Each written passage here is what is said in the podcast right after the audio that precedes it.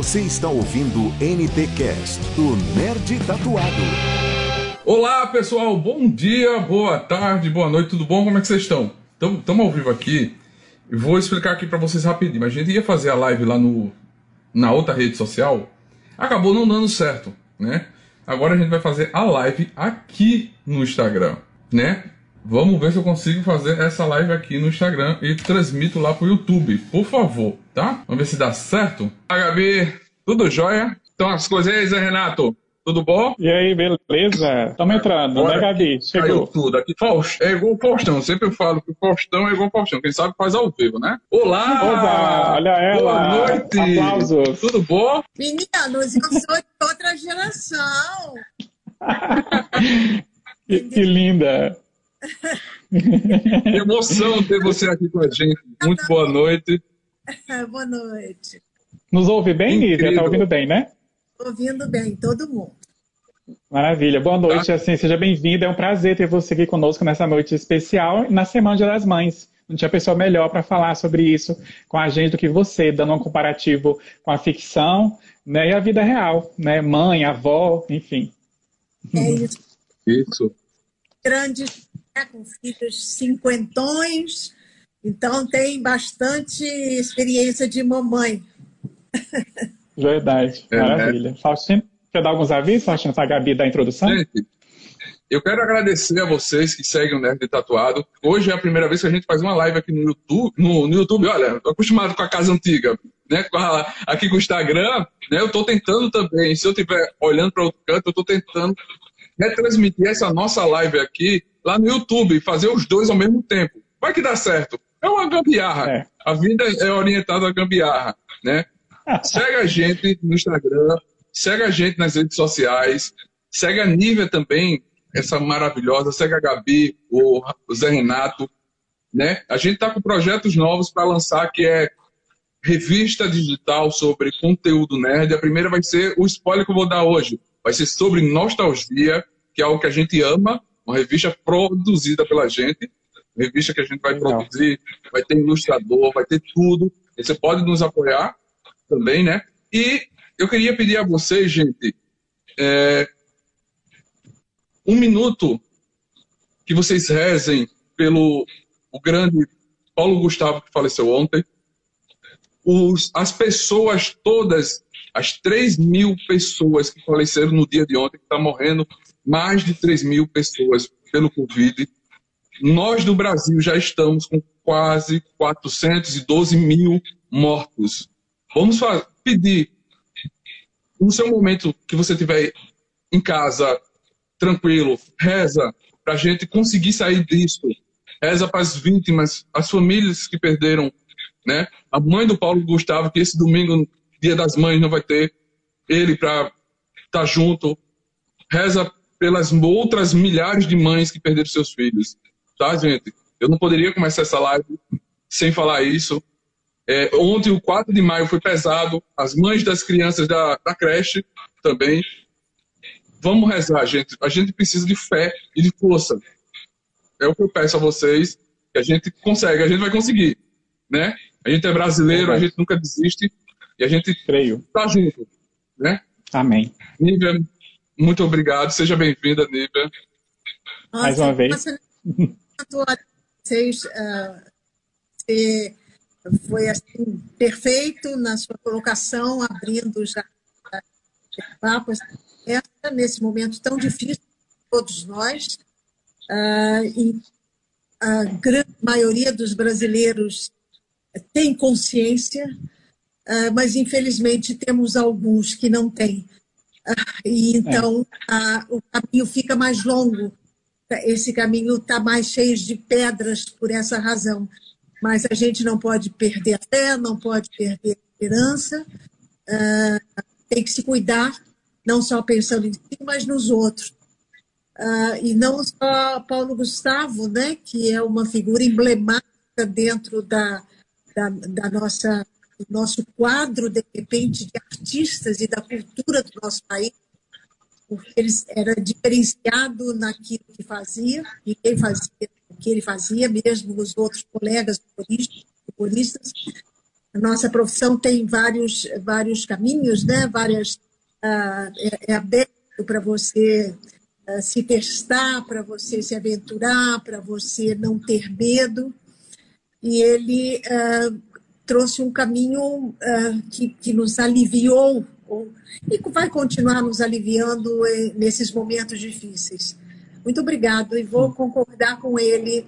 Uh, rezem uh, em algum momento, sei lá, olhem pela sua janela, vejam a natureza, vocês que estão com saúde, que tem um pouco de comida no prato, que tem, uh, enfim, uh, agradeçam, agradeçam, agradeçam. E vamos embora. E vamos ajudar os outros. Né? Eu acho que essa, eu tenho é. feito exatamente nesse sentido, para ajudar os outros e para me ajudar também. Porque o diálogo e o papo que a gente costuma ter nas lives, nessas conversas, a gente troca, de repente, sentimentos, eu ouço coisas que me, que me tocam, que me esclarecem algumas coisas que eu não sei ou que eu não tinha pensado, e eu, com a minha experiência de vida, com aquilo que eu vivi, que eu venho vivendo, hoje eu posso ajudar outras pessoas também. Uh, com, com palavras, ou com pensamentos, meu sorriso, ou com o meu respeito, que aliás são que a, a coisa mais importante que eu fiz nesses anos todos foi respeitar o público que me acompanha, agradecer, e respeitar uhum. esse público? E, e ver em mim uma, de repente, um respiro nas dificuldades. Fato, com certeza. Vai lá, Gabi. Nossa, é, eu fiquei até um pouco emocionada aqui com o que você falou, com o que vocês dois falaram, porque realmente a gente está vivendo uma situação bem difícil. E isso que você falou sobre fazer as lives para poder tentar ajudar as pessoas, eu vejo sim como uma ajuda, porque é uma forma de conversar com as pessoas. A gente conversar com as pessoas é sempre importante. Tá? Deixa eu fazer uma introduçãozinha, que a gente fez um texto sobre você. É uma honra para mim conversar. Meu Deus, Nívia Maria, eu assisti a Nívia Maria, agora eu tô conversando com ela, que honra. Vamos lá. Uma das maiores damas da teledramaturgia nacional, Nívia Maria é incansável em se doar para personagens intensos e marcantes. Sua entrega é inconfundível, o que faz com que seu talento seja reconhecido e aplaudido pelos lares brasileiros. Vencedora de vários prêmios ao longo de sua carreira incrivelmente esplendorosa, Nívia é referência de profissional, mulher e mãe. Sendo assim, nessa semana especial dedicada ao Dia das Mulheres, ela se faz presente aqui em nosso canal e podcast para falar sobre o papel de mãe dentro e fora das telas. Ou seja, mãe na ficção e também na vida real. Seja bem-vinda à nossa live. Aí, legal. Nívia, eu já vou começar, no caso, o Faustino bem lembrou do, do, Paulo, do Paulo Gustavo, essa live, além de ser dedicada às mães, eu quero dedicar em especial também, vocês me permitirem, ao legado do Paulo Gustavo e também, no caso, a força e a coragem da Kelly Adriane, né, que é aquela professora guerreira que fez com que a tragédia de, de ontem não fosse tão maior como foi. Né? Mesmo seus últimos dias de vida, ela foi avisar os colegas de que um invasor estava invadindo a escola e ela evitou que essa tragédia fosse maior. Então, a coragem, no caso dessa mulher guerreira, entendeu? E o legado de Paulo Gustavo. Eu quero iniciar, no caso, a primeira pergunta para a Nívia, e detalhe, uma observação importante. A Glaucia Graeb, que é irmã da Nívia, que é uma grande atriz também, ela acabou de entrar aqui, que eu vi subindo aqui ela. Glaucia, a gente já conversou, ela sabe, já conversei com ela, vou marcar uma live com ela também. Eu adoro, a, no caso, as duas. Assim, a Glaucia tem vilãs clássicas, na, na, no caso, na TV brasileira, que eu amo. Nunca me esqueço daquela de Marisol, que é arrepiante.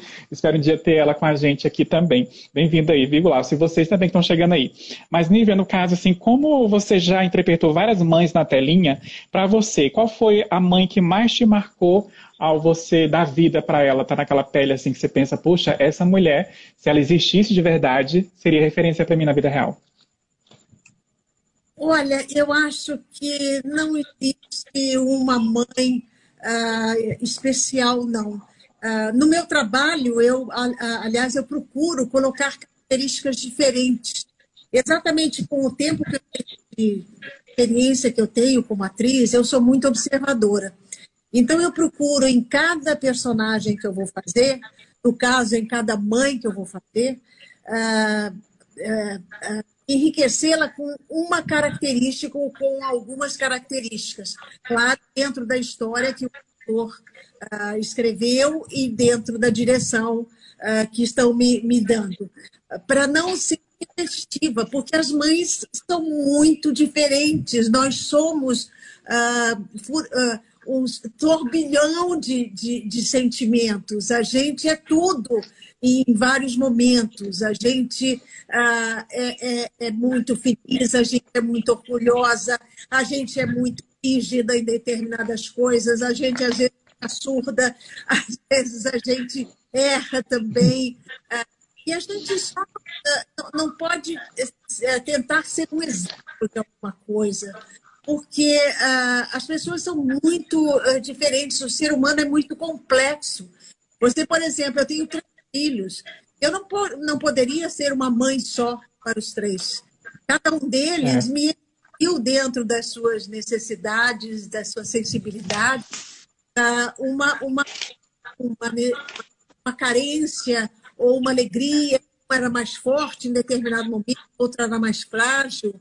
Então, tem que estar sempre aberta para quando as coisas batem a porta, você está uh, preparada para o diferente, é. para o surpreendente, uh, e não ser rígida, não, não ter uma regra só para tratar os seus filhos, no caso aí, como mãe, e não ser rígida também para tratar o outro, o ser humano, o outro, que Sim. cada pessoa é muito diferente Uh, alguns, de repente, uh, se vestem com uma, com uma fantasia, de, com, uma, com uma personalidade, e, na verdade, no fundo, são outras pessoas, estão num momento, de repente, estão muito se mostrando muito felizes, mas estão num momento difícil. Então, essa sensibilidade, eu acho que o que eu coloquei em todas as mães foi sensibilidade e percepção para entender é que, que o filho queria de mim, o que, que ele estava exigindo de mim, e eu acertar. A gente quer estar sempre. Não sei se está bem explicado. É pessoal. Assim, cada um dos meus filhos são muito diferentes. Uhum, ótimo.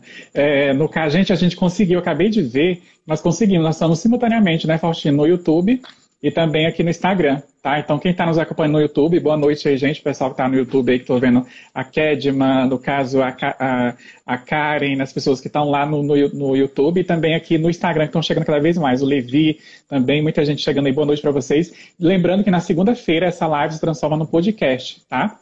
A gente vai estar nas plataformas digitais, no Spotify, no Deezer, no formato em áudio, em podcast. Então, hoje a live em vídeo, ao vivo, no Instagram e no YouTube. Não podemos esquecer de salvar essa live no Instagram também, depois para a gente conseguir o melhor formato em áudio do podcast. Vai lá, Gabi. Agora, deixa eu só mais dar um, um detalhe. Exemplo, claro. Como atriz, uh, ali Sim ela, ela acho que atraiu as pessoas e chamou a, atenção das pessoas porque algumas eram muito radicais. Né? Eu tive uma mãe na casa das sete mulheres que... Ah, Maravilhosa. Uh, pois é, era uma mulher amarga pela, pela experiência que ela tinha tido, era uma mulher dura com, o seu, com as suas filhas, era uma mulher rígida com ela e com as filhas, uh, e tinha perdido do o, o amor coração. Então, a mãe foi muito difícil fazer, uh, principalmente porque foi com colegas de trabalho e as minhas filhas todas que fizeram as minhas filhas. Uh, você uh, tem um carinho muito grande, né? E na hora. Sim. E teve uma mãe também mais recente que vocês viram, que foi uma mãe da, da, da dona do pedaço, que era uma mulher, de repente, aparentemente insensível, né, ah, ah, submetida ao marido, àquela família de matadores, uma mulher que não demonstrava nenhum sentimento e que quando foi para perto da filha já adulta e com sucesso na vida, ela se mostrou uma mulher mais leve, mais alegre, chegando até o ponto de tentar se relacionar com, com umas pessoas e fazer um triângulo amoroso, né? De repente, com, com, eh, com a, o Ari Fontoura e a, num caminho assim paralelo ao da mãe da, da, da dona do pedaço. Então, são, são mães muito diferentes. Verdade. Vai lá, Gabi. Ah, eu não vou mentir que a Casa das Sete Mulheres me marcou muito. Na época eu era mais jovem e tal. E eu lembro muito daquela novela, daquela minissérie, que é linda de ver também. Um cenário maravilhoso, a história interessantíssima. Eu lembro demais, marcou muito. É uma história uh, do nosso país, né? Do sul do nosso país. Sim. das famílias. Uh, e, e uh, eu fiz outras mães, aliás, eu fiz mães de vários pontos do, do, nosso país. Eu já fiz uma mineira, eu já fiz uma. uma, uma nossa, de todos os estados. uma baiana, já fiz de todos os estados. E é muito bom porque, além de, de, de ser a mãe né, nos personagens, a gente mostra, de repente, uma realidade de como vivem as mulheres mães em todos os pontos do nosso país. As condições é diferentes, né? Às vezes elas são pobres. Eu fiz naquela novela América, eu fiz uma mulher do interior uh, do Mato Grosso, né? Da, da do Pantanal. Oh. Então, era uma mulher uhum. que vivia na, no Rio, que vivia uh, sem a vaidade, mas que, que tinha dois filhos homens. Também tem uma uma certa diferença, né? Quando você ah, educa só filhos homens e, e, não tem a figura feminina, né? De, de filha. Então, é, é, é, isso é encantador para mim e é ah, uma, quase que uma, uma, uma, responsabilidade muito grande. Porque eu fiz uma mãe, por exemplo, numa, numa, na minha série Anos Dourados, dos anos 50, que mostrava uma mulher dentro daquela época muito difícil no nosso país, né? Uh, de militares, de, uh, enfim. Uh, e ela era uma mulher submetida a, a, um pai que era militar, a um marido que atraía. e, no entanto, ali ela se mostrou com os filhos muito forte e se livrou dessas coisas todas desagradáveis da vida de casado e da vida de mãe que ela para voltar a estudar, já na maturidade, voltar a estudar, uma mulher livre. Isso são retratos das mulheres mães. Por isso que eu disse a você, é uma variedade muito grande. Você pensa numa, ah. mãe que está na rua com os seus filhos esperando comida, a força dessa mulher, a, a, o amor, o afeto que ela tem, e outras mulheres que têm condições e não tem sentimentos humanos para com seus filhos, para com seus familiares. Infelizmente, tem visto isso também nos noticiários que a gente está vendo hoje em dia, né? Com certeza. Vai lá, Gabi. Ai, muito bom. Bom, a gente tem uma pergunta aqui, mas eu acho que você meio que respondeu, mas eu vou reforçar. Foi feita pela minha mãe, né? Minha mãe pediu, eu falei, mãe, eu vou fazer uma live com a Nívia Maria. Ela foi falando, Pois então, pergunte. Ela pediu para você perguntar, ela pediu para perguntar para você, o que de fato é ser mãe? Olha, mãe é ter uma, uma, é, ter uma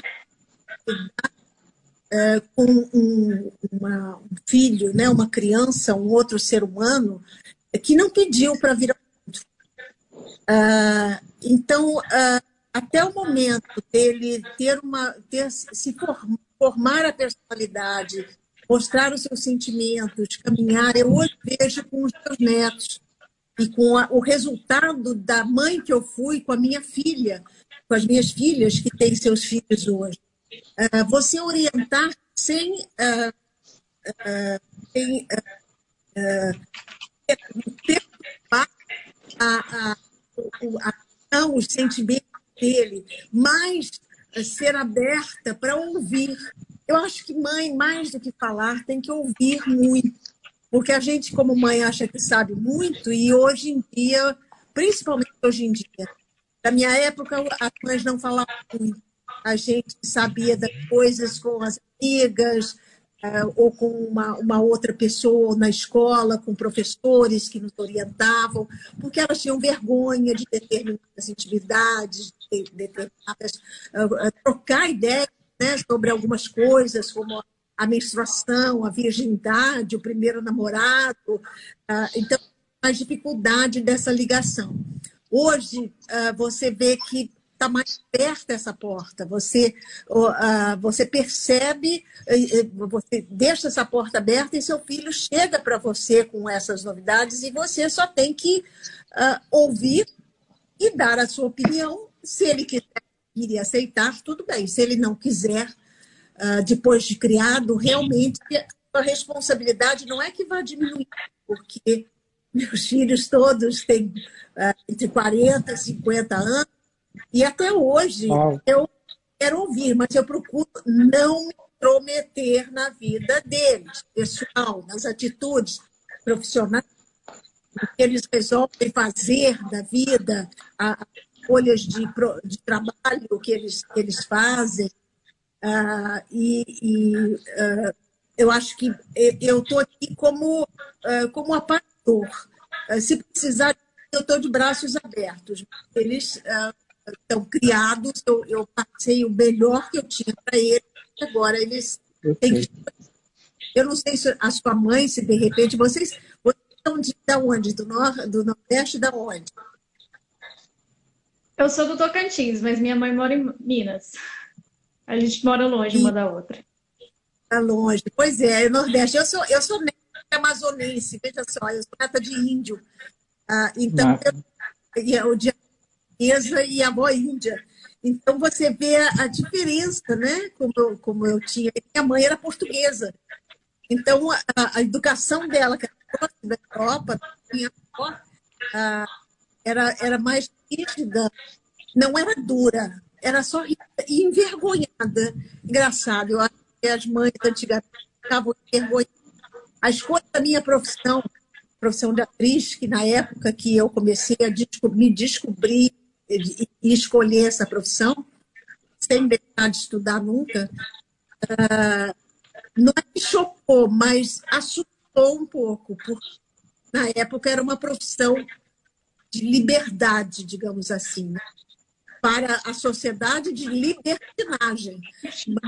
a família uhum. que a minha, a minha escolha, mas eles ficavam muito assustados, porque a nossa profissão nunca teve horário, ah, sempre foi, não foi regularizada, demorou muito para ser regularizada. Ah, então, eu imagino como é que, que minha, minha mãe ficava, eu ficava, né, com essa escolha. Mas eu acho que eles acertaram na educação que eles me deram. Eu, nesses 50 e poucos anos de profissão, e com três filhos, quer dizer, fazendo a minha vida pessoal e profissional ah, com muita uh, com altos e baixos. Eu não vou dizer que é tudo maravilha, não. A gente tem problemas, sim. Vamos confessar hum. que a gente tem problemas. Tem rebeldias dos filhos, uh, mas eu acho que eu acertei mais do que eu errei. Com certeza, a gente imagina isso. A mãe é aquela que ela, ela no caso, erra tentando acertar. Isso, isso. sempre tenta, amando o filho, né? Eu sempre digo isso. É, gente, como nós tivemos um atraso por causa de problemas técnicos, e a gente está simultaneamente no YouTube e no Instagram também, essas duas plataformas, rede social e o nosso canal lá, inclusive o nosso canal, siga, dê o seu like, compartilha, tá? Ajuda a gente lá a gerar mais conteúdos para vocês semanalmente aqui. Eu já desliguei, viu, Faustino, no caso que eu tinha esquecido, é, o YouTube estava ligado o áudio, vê se o teu também tá, Gabi, que eu já desliguei aqui o som do, do áudio. Não, é que às vezes tá, tá dando duplicidade de som. tava ouvindo mesmo alguma coisa e era o meu aqui agora. Acho que agora parou mesmo. Beleza. Eu quero, antes do Faustino passar para a pergunta dele, eu quero fazer duas que está aqui. Eu achei bem interessante que no Instagram, é, no caso a, a Nívia, a Tainara perguntou assim, a Tainara é de São Paulo, ela perguntou assim, entre novelas de épocas e, e, novelas atuais, contemporâneas, né? Quais os maiores aprendizados que você tira dessas produções? E o Patrício, que é de Palmas, Tocantins, ele falou assim, Nívia, você tem interesse algum dia gravar uma novela aqui com a gente? Assim como teve, Paraí, é, no caso, o Outro Lado Paraíso, foi gravado no Jalapão, aquela coisa toda, se você conhece Tocantins, se você tem vontade de vir para cá. E a Tainara perguntou os aprendizados que você tem com essas novelas de época e atual. É, eu, ah, eu acho que a profissão é uma missão, né? Ah, você, ah, de, de você no, no, caso, quando faz novela de época, a gente pesquisa a época. Eu gosto muito de fazer novela de época porque é uma forma de cultura para mim também. Porque ali você tem ou a história de, uma, de um local, de uma cidade, de uma região, o comportamento, a política, a sociedade, a, educação daquela região. E tudo isso é pesquisado para a gente ser o mais verdadeiro possível e para que as pessoas que moram naquela região se identificarem com o que estão vendo. Uh, pelo menos uh, eu, eu, vejo novelas de época assim. As novelas atuais são muito de cidades, né? de grandes centros, de cidades grandes. Uh, e é claro que eu quero ir, eu, eu, no meu trabalho, nas minhas viagens, eu fui a quase todos os estados brasileiros. Eu já gravei no Pará, eu já gravei na Bahia, eu já gravei em Recife, eu já gravei. Uh, Show. Uh, eu já fui a Manaus, eu fui à uhum. festa dos Parintins, exatamente para ver, na, a cidade de Parintins é muito pequena, né? longe, e de Manaus, né? Uh, eu fui ao sul, eu, eu falei, como, como eu falei para você, eu fui ao Pantanal.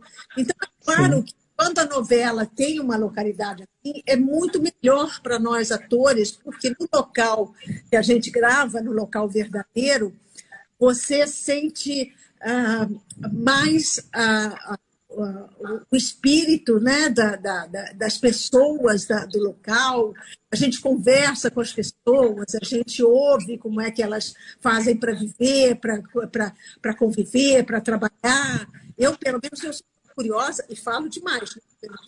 Eu falo demais, eu adoro conversar. Muito bom.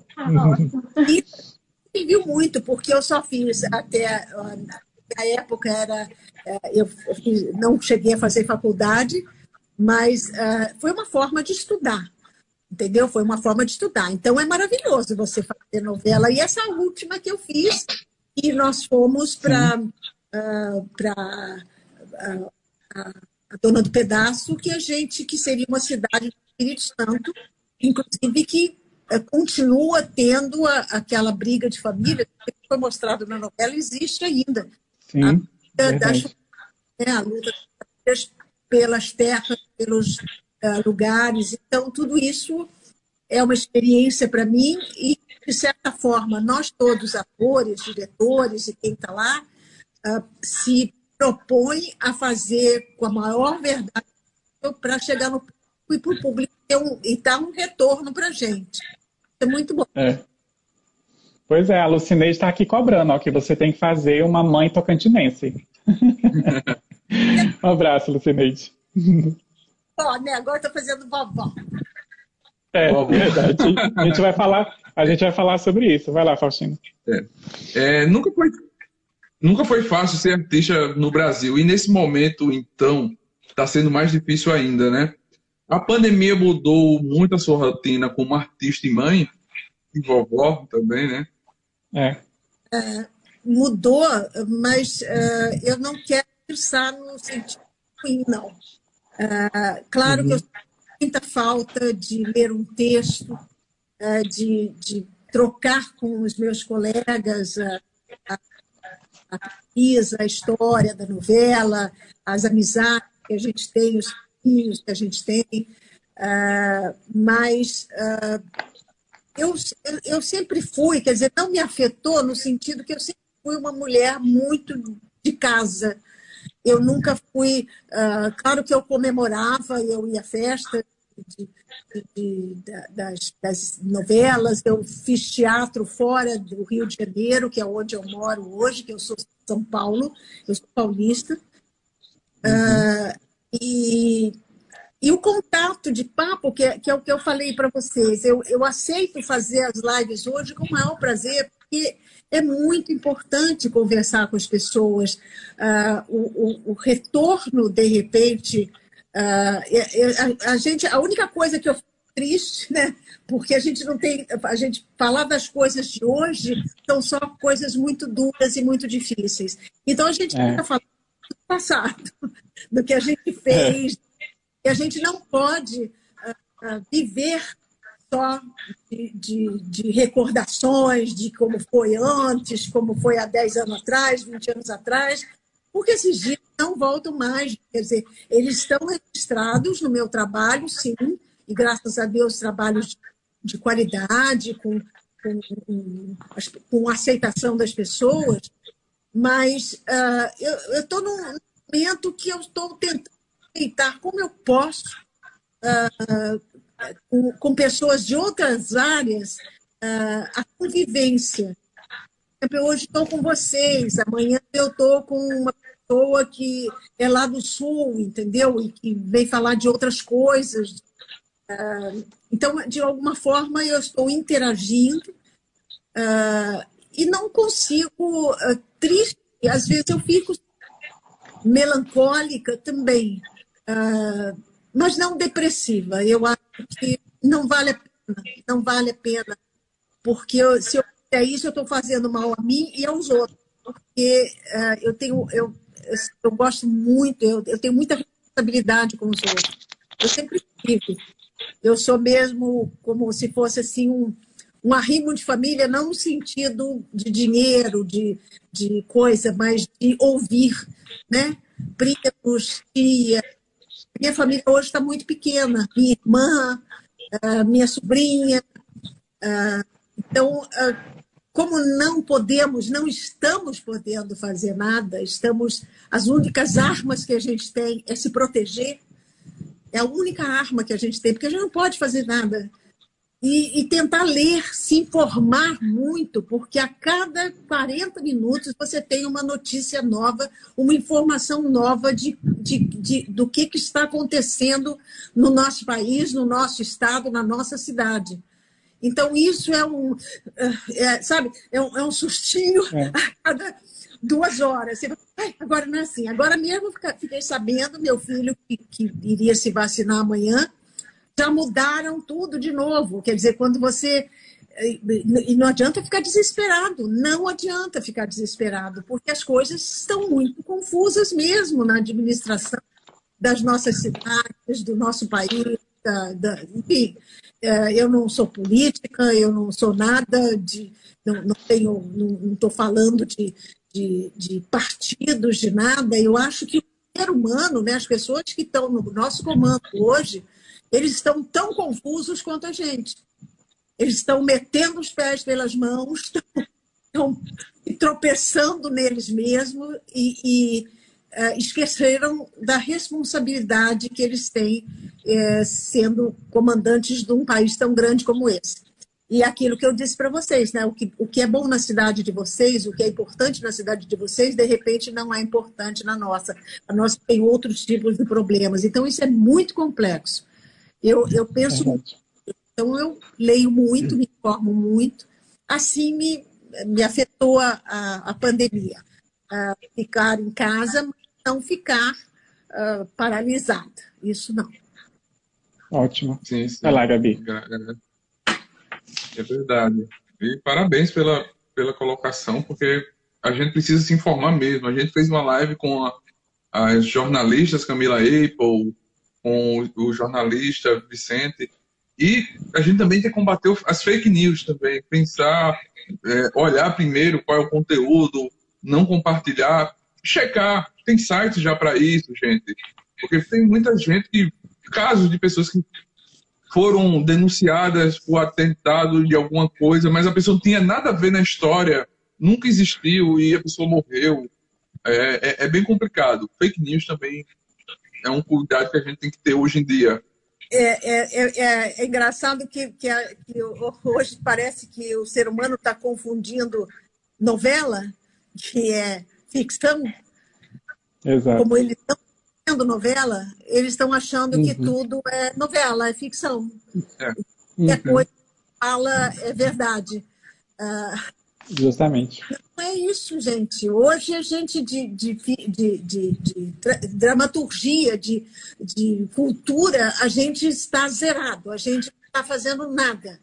Nada. E agora é só uh, papo reto, é, é, conversar olhando no olho, uh, dizendo a verdade, uh, uh, alertando que de repente, olha, mas você esqueceu disso que você que é importante também, um alertando o outro. eu não sei, eu vejo dessa forma. Claro que eu é, às vezes assim, eu devia, eu quis muito ser jornalista, sabia? Porque essa, essa, essa curiosidade que eu tenho e essa coisa de, de ler muito e de procurar muita informação e de conversar, de falar muito, uh, respeitando a ideia contrária do outro ou que o outro vier me dizer que eu não concordo, seria é uma coisa muito importante do jornalismo hoje. Uh, isso é, isso é, é, é, é maravilhoso. Eu acho que para os jornalistas honestos, corretos e, e inteligentes está momento muito importante, muito importante. E a gente aqui está esperando voltar para fazer as nossas fake news, né? Fazer que eu sou ruim, mas eu sou boazinha na novela, fazer que eu sou. né? Que eu sou portuguesa, é, que eu sou sulista, isso tudo é fake news. tudo fake news. É, Tem uma pergunta boas. aqui. Essa pode. É, é, do Patrício Correia. Ele perguntou, queria perguntar como foi fazer uma, a ah. personagem materna que mais gostou de fazer e se você gostaria de fazer. Tem lembranças boas? Essa foi do Daniel Castro. Se tem algumas lembranças boas de, do Rio Grande do Sul. Muito. São Gabriel. É, essa, ele, essa do Patrícia ela respondeu no início, mas pode responder essa no caso do Rio Grande do Sul, as lembranças. Falar só do, do Rio Grande ele deve ser gaúcho e ele sabe disso. Ah, eu já fiz em todos os estados. No Paraná eu fiz uma novela também que era, não era nada simpática a personagem, que era, ah, que era ah, esqueci o nome. Mas no Rio Grande do Sul, a maioria das novelas que eu fiz foram em, em cidades do, do, do Sul. Uh, são, nossa, todas elas.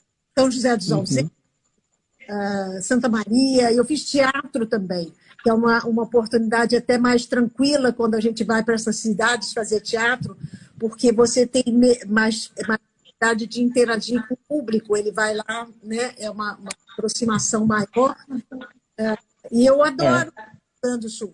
Eu me dou muito bem no Rio Grande do Sul, sou muito bem recebida, tenho gente que se comunica comigo até hoje.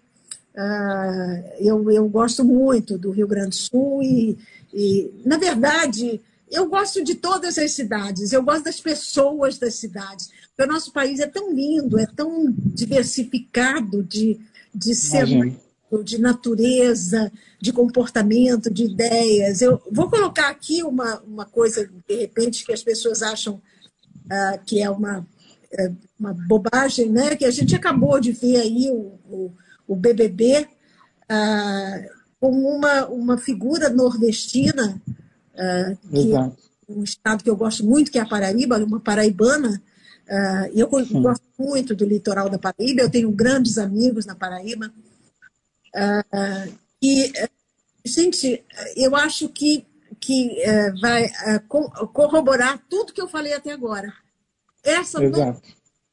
Olha que interessante, eu não estou falando de caráter, de comportamento, de nada, mas a figura dessa, dessa brasileira nordestina, do jeito que ela é, com as coisas que ela pensa, se está errado, se está certo, se foi demais, se foi de menos, uh, se foi engraçado, se foi irresponsável, não interessa, mas é muito curioso. Isso, para mim, é. como atriz, como eu sou uma pessoa muito curiosa, eu falei assim, gente, um dia eu posso fazer uma nordestina igual a, a, essa, a essa mulher muito, muito inteligente, né? essa mulher que é advogada, né? que, é, que uh, então uh, eu, eu, eu uh, o ser humano para mim é muito interessante, muito interessante. Eu, agora me perdi no que eu estava falando, mas tá, tá, tá, é para tá dizer assim como eu sou, né? Eu estou tentando me definir uhum. como mulher, como atriz, como mãe, como filha. Sim Uhum. Vamos falar de streaming, Gabi, para ela? Streaming aí? Vamos, vamos. Vamos, uhum. vamos para um outro lado agora. É, nós estamos vendo a ascensão dos streamings né, e uma certa migração do público da televisão para essas plataformas. Até algumas novelas que estão sendo incluídas no, no, nos catálogos, né? Você acredita que a TV aberta esteja correndo risco e pretende fazer alguma série, filme nesses novos meios de entretenimento? Olha, eu tenho convites para alguns comerciais, tenho recebido, mas dentro da pandemia não pude fazer.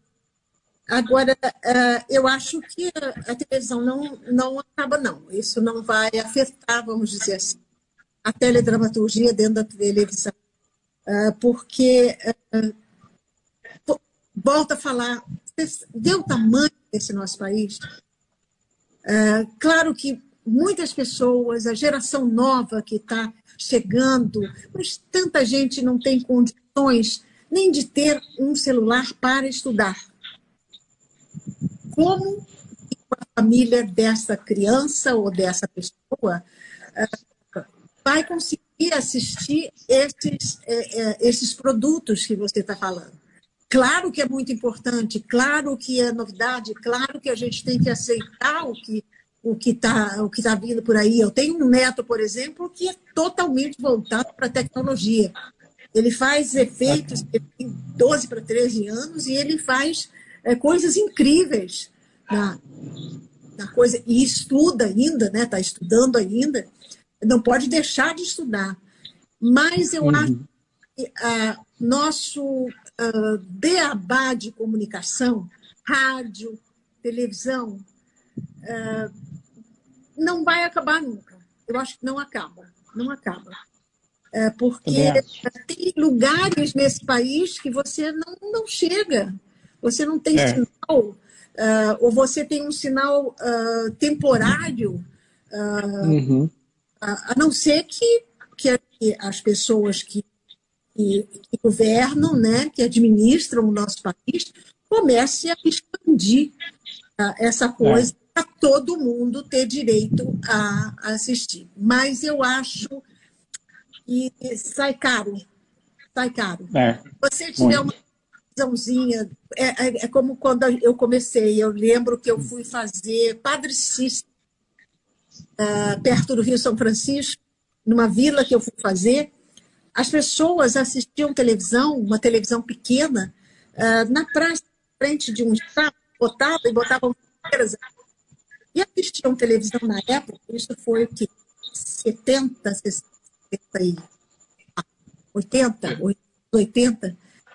Então, uhum. a cidade que tem um lugar só, que tem uma televisão, e as pessoas juntam para ver. Então, uh, com essa visão que eu tenho, eu acho que a televisão não, não termina, não, não acaba. Eu concordo com a, eu concordo com a Nívia, assim embaixo, pessoal, porque assim, é, a, o streaming, né, no caso Nívia, precisa da internet, que é o que você está falando, sinal, internet.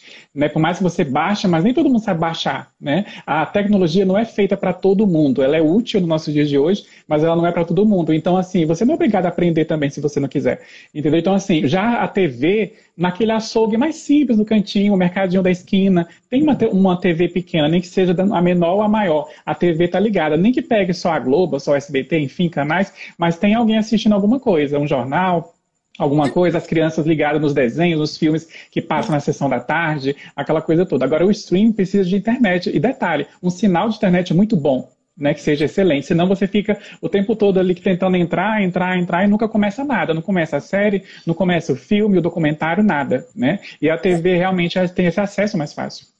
É, eu não sei, não, não estou dizendo que eu estou certa ou que eu estou errada, mas também fazendo uma má comparação, nós, nós estamos passando por um momento agora com tanta coisa desenvolvida na ciência, na medicina, na tecnologia, e a gente está com uma pandemia aí, em que a ciência, de repente, está tendo que estudar tudo de novo, descobrir é. novas para poder trazer soluções, né, ou algumas coisas uh, e para as pessoas eh, terem condições de usar essas soluções, o povo ter condição de usar essa solução que a ciência está descobrindo.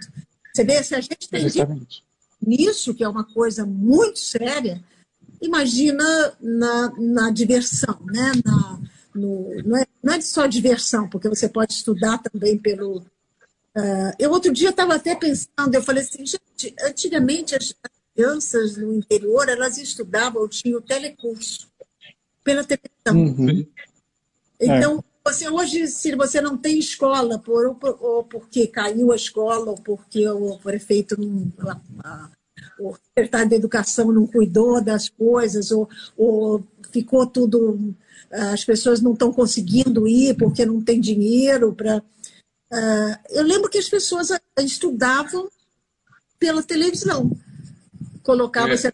como você diz, num açougue, num, num boteco, e as crianças é. a ler e a escrever, pelo menos, né? A escrever são. Então, uh, apesar da gente de parecer que estamos no mundo novo, a gente tem alguma coisa lá atrás que, que, que reflete aqui hoje, sabe? A gente está com dificuldades que a gente não imaginava que fosse ter de novo. Total. Não, é, é, é verdade, Nível. É, eu sou de Alagoas.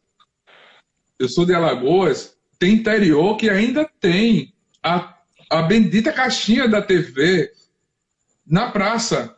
Hoje em dia a TV está mais fácil, porque antigamente a TV era o custo caríssimo, só rico que tinha, né? Mas também chega ao ponto de dizer, quando a TV chegou, muita gente falou que a rádio ia acabar. Olha, Sim, a TV chegou aí, a rádio vai acabar, gente. Muitos donos de rádio fecharam, muitas rádios fecharam comparado ao tempo. Mas até hoje tem muitas rádios vivendo. Né? É, vai existir vai existir a streaming, aí a TV, vai existir ainda.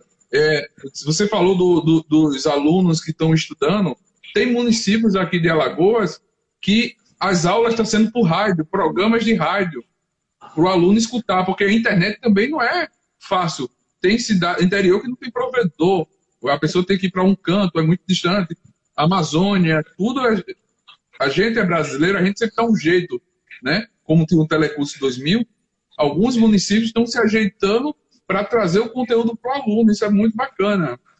É, e, e, e, sofrendo talvez um pouco menos, né? Porque quando você fica pensando em uma coisa muito grande, você tem mais dificuldades e aí você sofre, você se revolta.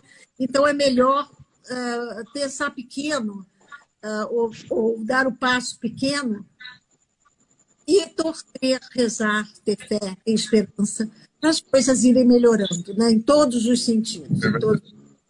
Agora, é verdade. Eu falo isso, que bom que, que eu estou vendo assim pessoas jovens uh, que concordam uhum. com isso, né? porque senão fica assim, ah, porque ela está é, é, tá trazendo coisas do passado que uh, jamais está tá sonhando.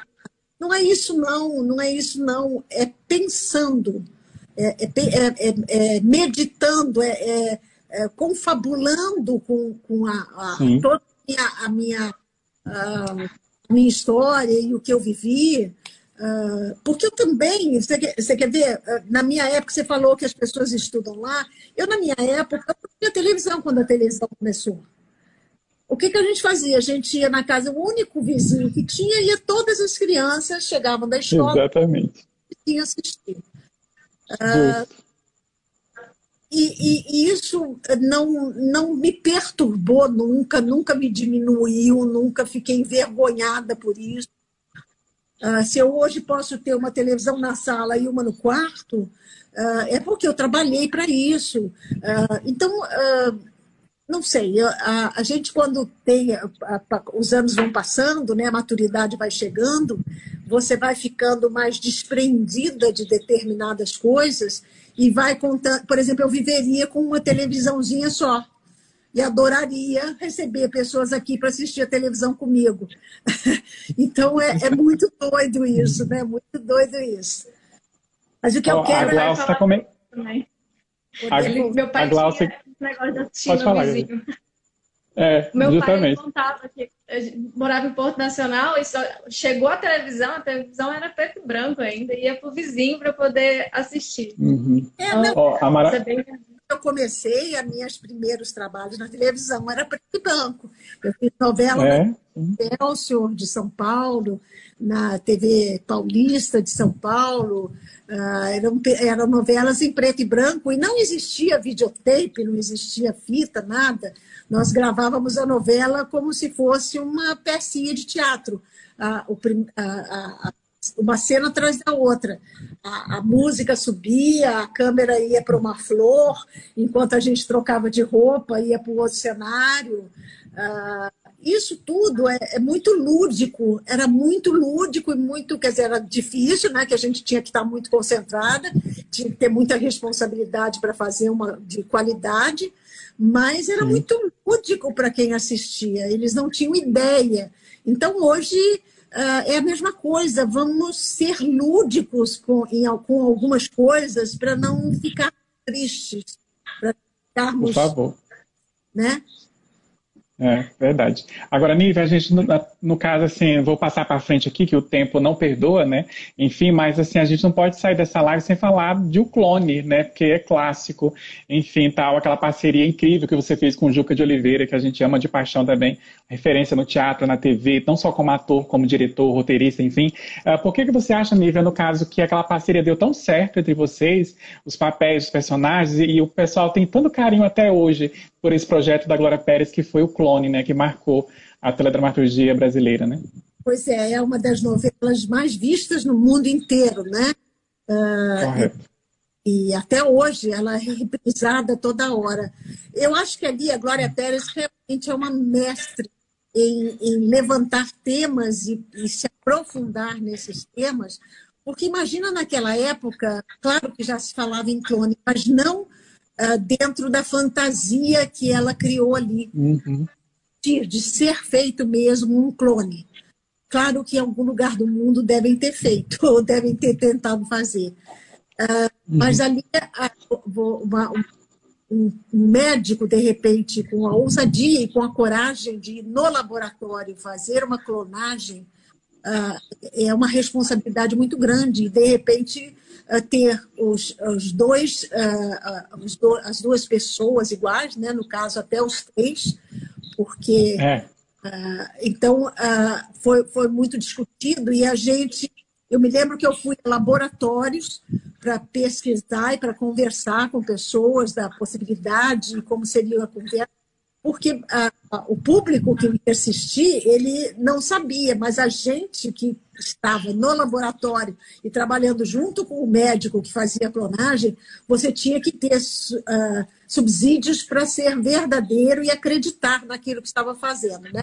E tornar uma coisa. É que nem o caminho das Índias. Aliás, todas as novelas da, da Glória Pérez. Glória. Uh, é. Raiz verdadeira, porque ela traz temas muito reais, né? Uh, e, e, e, você, dentro da novela, tem que criar uh, para o público acreditar naquilo e acompanhar a história. Mas o clone uhum. realmente me trouxe muitas alegrias, muitas alegrias, assim como o Caminho das Índias. nossa, eu, eu realmente eu, como atriz e como profissional, como artista nesse país, eu só tenho que agradecer a todos os autores e diretores que trabalharam comigo, a todos os colegas, porque ninguém faz nada sozinho, ninguém ah. faz nada sozinho. Você sempre depende do seu, do outro, do, do outro colega, você depende do rapaz que segura o cabo da câmera, do iluminador que está ali, da costureira que ajuda você a se vestir. Então, uh, eu sou muito, muito. Uh, tenho uma gratidão muito grande, porque todas essas pessoas fizeram esses trabalhos comigo, e se eles hoje são reconhecidos, elas merecem os louros também. Uh, e tem que contar no, na, na, na, na, nos autores né, que criaram as histórias e nos diretores. Uhum. Alguém faz a 10 aí? Faustino ou Gabi? Vocês batem é, para o ímpar? Fazer uhum. mais televisão e teatro do que cinema sempre foi uma opção sua mesmo? Não, não. É, é porque a, a televisão ela realmente me adotou de, de uma forma que eu pouca, pouco podia fazer outros trabalhos. No teatro, eu fiquei um pouco frustrada porque uh, não me chamavam e eu achava que é porque me achavam uma típica atriz de televisão. Uh, mas logo eu comecei e fiz mais teatro. E no cinema, o cinema é um pouco fechado com grupos, com, com, com produções, com produtores, né? que também se acomodam com aquele elenco, com as pessoas com que eles estão, e, e, tem medo, de repente, uma coisa que também acontece, que eu falo abertamente isso, eles acham que só porque você é uma atriz, no caso aí da global, né, que eles chamam global, hoje é, é uma crítica ser atriz global, é uma coisa ruim, sei lá, eu não sei o que, que as pessoas pensam. Imagina. Você muito, que você vai pedir muito dinheiro, um cachê muito alto. Uh, e não é nada disso, não é nada disso. Quando eu escolhi ser atriz, na verdade, minha, o meu retorno, claro que era sobreviver. Claro, eu tinha três filhos, eu estava uh, junto com, com, com, os pais deles e criar meus filhos, educar meus filhos, mas nada que, meu Deus, uh, eu, eu fosse exigir exorbitâncias em termos de dinheiro. E o meu, meu prazer maior era o resultado do trabalho. Então, uh, por isso, pouco me chamava. Quando começaram a saber que eu era mais possível, que eu era um pouco. Uh, enfim, que eu era. Uh, facinha, como costumam dizer. Ela é facinha. Chega nela, pergunta. pipoca. Ah, meu Deus, tudo é muito importante para mim dentro da, da arte dramática, da, da dramaturgia. Para mim é tudo muito importante. Eu, eu escolhi, uh, é, é, o meu propósito, e enquanto eu tiver saúde, eu vou continuar fazendo. Uh, eu quero fazer. E aí é o que eu digo, eu, eu acho que é uma missão, principalmente por causa do resultado que eu tenho até hoje do público e das pessoas com o meu trabalho, com reconhecimento. Então eu tenho, eu quero fazer, eu quero fazer. Se custar, não custar 10 reais, custar 8, vamos embora. Eu faço por 8. Não tem. É isso. Oba, perfeito. Uma, uma época muito na que eles chamam de da onda, aí achavam que eu ia pedir milhões para fazer o trabalho e não me chamavam. Olha lá, hein, que eu sou roteirista e vou fazer um filme, vou te chamar. não, acabei de fazer há dois anos antes da pandemia, eu fiz um, um, filme uh, com produção uh, independente uh, com a minha irmã e com outros atores conhecidos é, na, em, em Águas de Lindóia, no interior de São Paulo. nós não recebemos, porque a cultura no, no país não é fácil para você montar uma equipe, para você chamar atores. E nós tivemos, sim, a recepção da cidade de Águas de Lindóia, os hotéis que receberam a gente, restaurantes, bares, uh, entendeu? E, e, fizemos um filme lindo. A minha irmã tinha feito já um anteriormente, também produção independente, porque não tem uh, a, a, alguns anos. É muito difícil você ter o dinheiro, um capital para uh, fazer ou uma peça de teatro ou cinema. Nesse país está.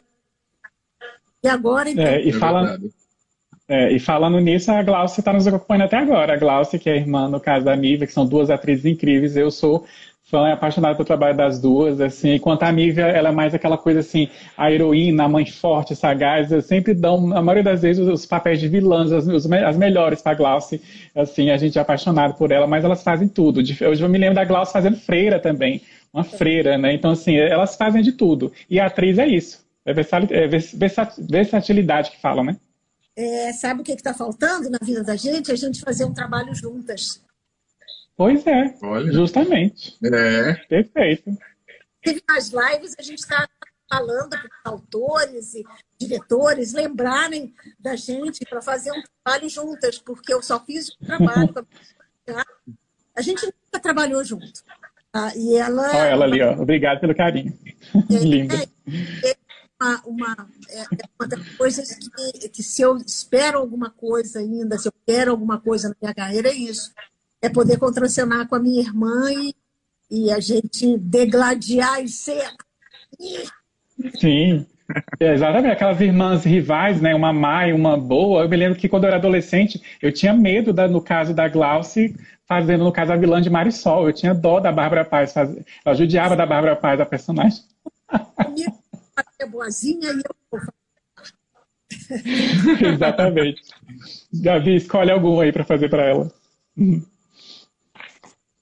Ah, deixa eu ver aqui. Como atriz, que balanço você pode fazer com o passar do tempo, na época que você interpretava filha e depois passou a ser mãe nas telas?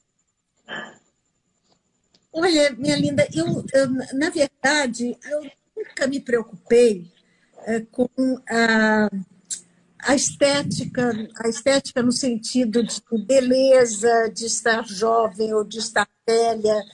Uh, eu sempre tive, uh, uh, sempre fui muito aberta para fazer personagens, cabelo comprido, cabelo curto, cabelo branco, cabelo preto, cabelo louro. então, eu, eu, eu só tinha, o único problema que eu tinha é que eu não queria fazer um personagem igual ao outro. Eu queria que ele tivesse características diferentes para o público não virar e falar assim, ah, lá vem ela outra vez fazendo a mesma coisa. Então, uh, essa era a minha preocupação. Então, eu não tive problemas nessas passagens de tempo da minha vida, não. Uh, uhum. Eu acho que, que isso não faz bem uh, quando você se preocupa muito com a estética, está ficando mais gorda, está ficando magra, está ficando mais velha. porque é, é, da vida, entendeu? É, é, é, o ser humano ele vai envelhecendo, ele vai uh, tendo as suas marcas, né? Eu, não, inclusive, não posso nem reclamar que uh, uh, eu acho que com, com, a disciplina que eu sempre tive e as condições que eu sempre tive de me cuidar, não tendo plástico, essas coisas, eu tenho uma aparência agradável, uma aparência, mas eu posso fazer qualquer coisa. Então, uh, eu não, não, nunca tive. Essa coisa da vaidade física, estética, não é estética, eu nunca me preocupei. Eu me preocupei em ter verdade no meu trabalho, fazer meu trabalho com verdade, fazer o personagem que as pessoas que acreditassem em mim, entendeu? Acreditassem em mim, não, no personagem. Uh, e sempre fiz com muito humor porque eu sou muito brincalhona em cena, eu tenho uma, uma capacidade de concentração muito rápida. Então, eu posso estar brincando com você, falando uma bobagem, contando uma piada, falando, falando qualquer bobagem, e diretor falar gravando, e eu entrar na imagem e fazer as cenas se for chorando, se for gritando, se for brigando, se for falando normalmente. Uh, porque eu acho que uh, fica verdade a atuação. Isso eu digo eu realmente, para cada pessoa é uma pessoa, cada colega meu, cada colega precisa de um tempo maior para uma concentração, para emoção. Mas uh, eu, eu acho que eu escolhi a profissão certa para mim. Por isso, Com certeza, a gente a gente agradece e é feliz vendo. Eu vou fazer a penúltima pergunta da noite, a penúltima, e o Faustinho vai fazer a ah, última, que é o nosso, que é o nosso momento nerd. Ah, todo mundo escreve aí, ah, que pena. Tudo que é bom dura pouco. Ah, eu vou fazer duas perguntas juntando aqui, uma na outra, no caso aqui, que é, porque assim, é, Nívia, Quais são os pesos e medidas de se fazer uma novela das seis, das sete, das oito? A diferença de estar nesses folhetins, nesse tipo de atração? E já aproveitando o gancho, foi adiada, né, no caso, o próximo trabalho que você iria fazer, que era a Noêmia, de Malhação a nova fase de malhação, que seria, no caso, malhação, transformação. Né? Eu queria saber, no caso, como é que está o andamento, se vai continuar depois, no caso, normal, a vocês voltarem ao, trabalho, se você não está engajada nesse projeto ou não. Mas, assim, de início, como é, como é fazer a novela das seis, das sete, das nove, o diferencial de estar em cada uma delas, se existe algum? Para mim, para mim não existe. Por exemplo, eu, eu por muito tempo eu fui a, a atriz do, do horário das oito horas, por muito tempo. Uhum pessoas ligavam, me ligavam as, só as novelas de época das 18 horas. Moreninha, Maria Maria, uh, Feijão e Sonho. Mas eu fiz... Tempo de Amar. Horas, Tempo de Amar. Para mim, diferença nenhuma, não. Para mim, não há diferença. Uh, é claro, uh, eu, eu, eu, eu, gostaria de fazer mais minisséries. Agora, os horários uhum. de novela, para mim, não, uh, apesar de dizerem não você tem um Ibope maior às nove, ou Ibope não sei o quê, uh, não, não, não é a minha parte. Isso é a parte da empresa, entendeu? A minha é eu fazer com prazer, com alegria, tranquila o meu trabalho, não importa o horário que for. Malhação, eu fiz a terceira, primeira malhação.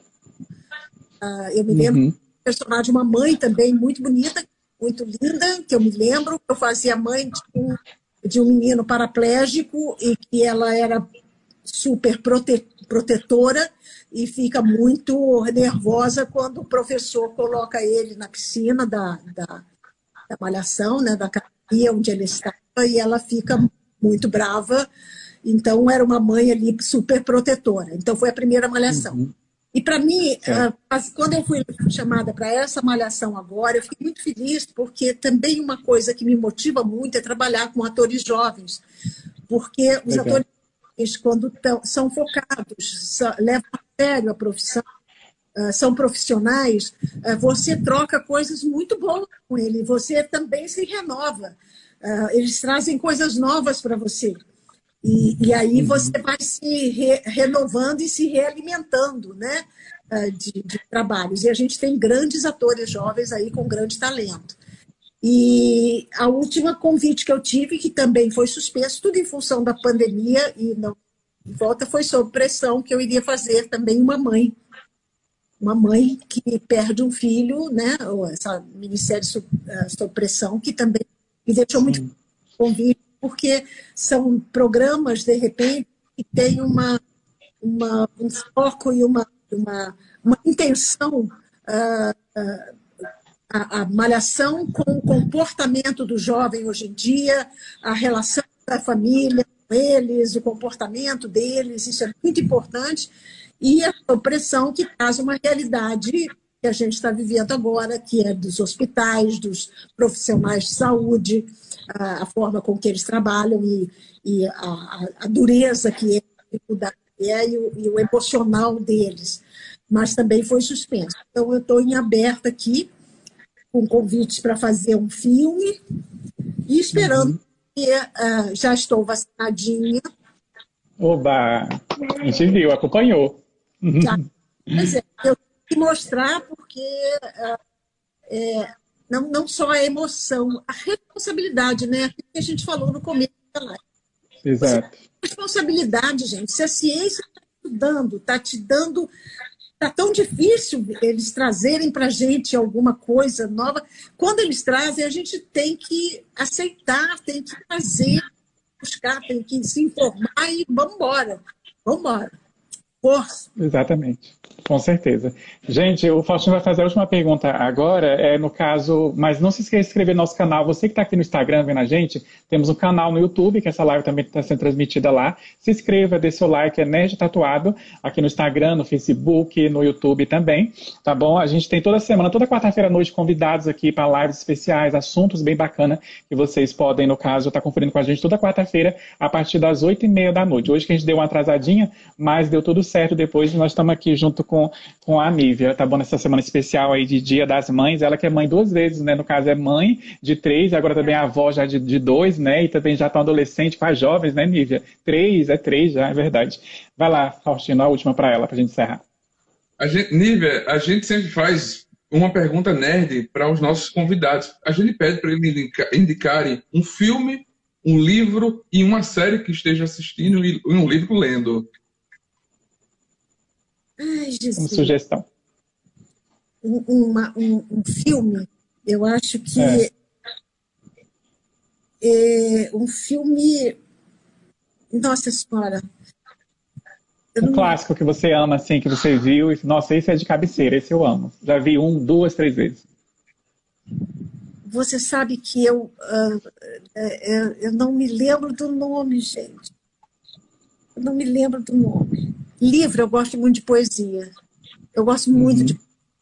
Eu gostaria de, de, ter o dom, porque a, a, a, poesia, ela não.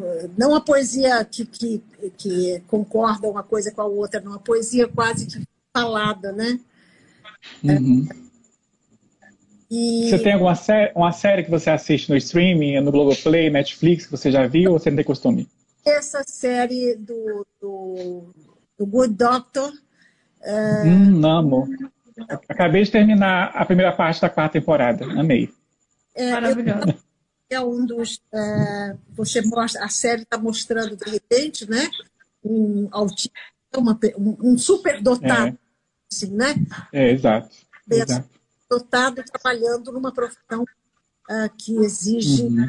ação, que exige tudo, né? Uh, é. eu, eu gosto muito do The Good Doctor, digamos assim. Agora, e agora nessa quarta temporada...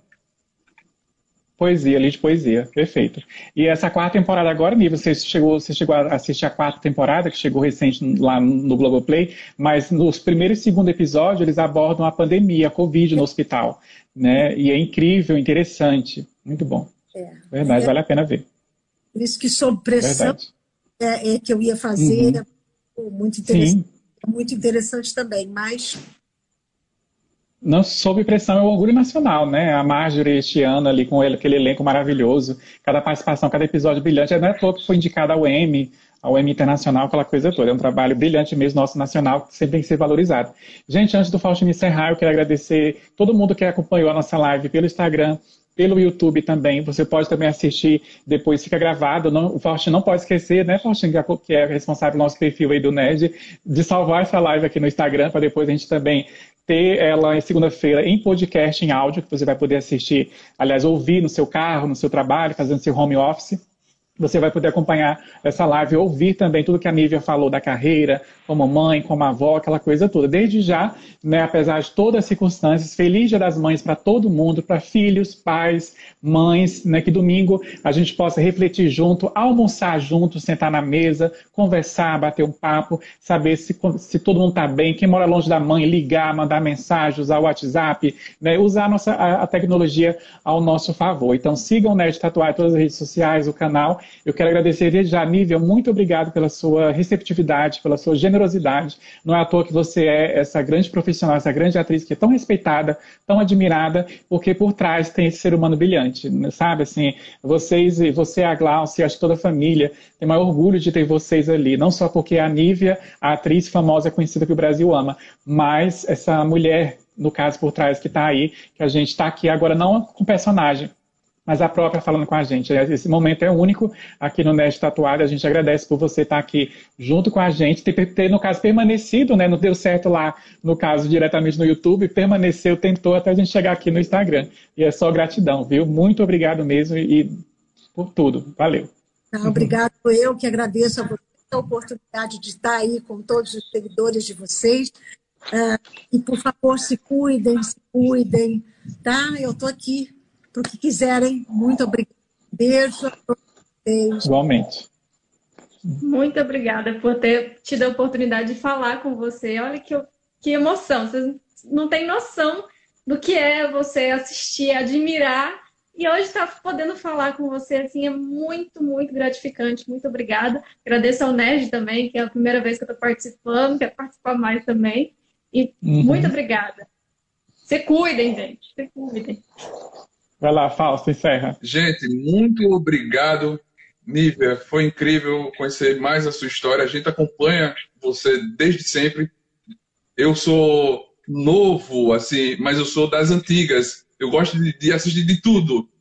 Dos filmes antigos, das novelas clássicas. Eu amo o clássico, amo os filmes nacionais.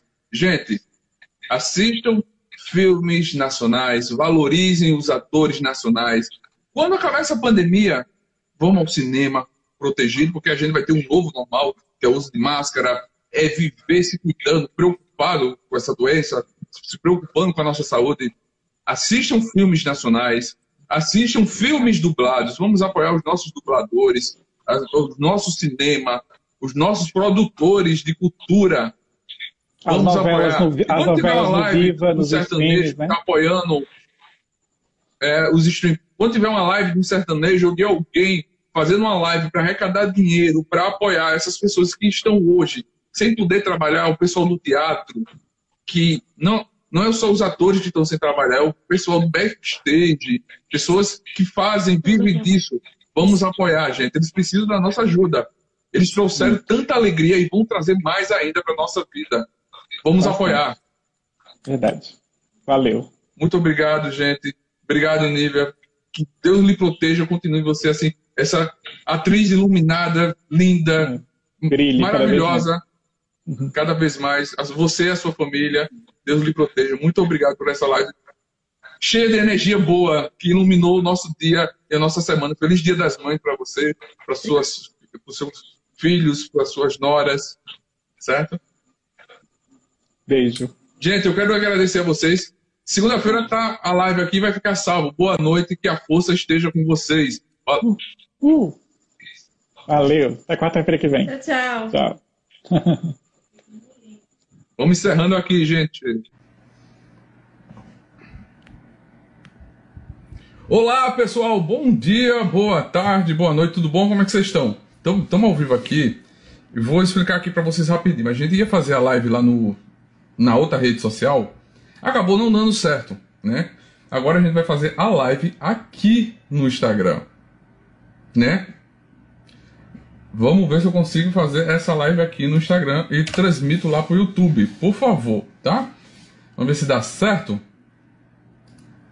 Não sei se eu vou conseguir. Aí.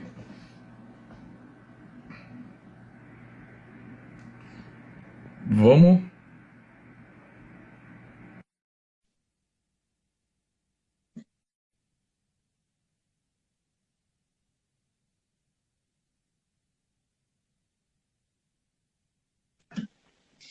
Olá, Gabi.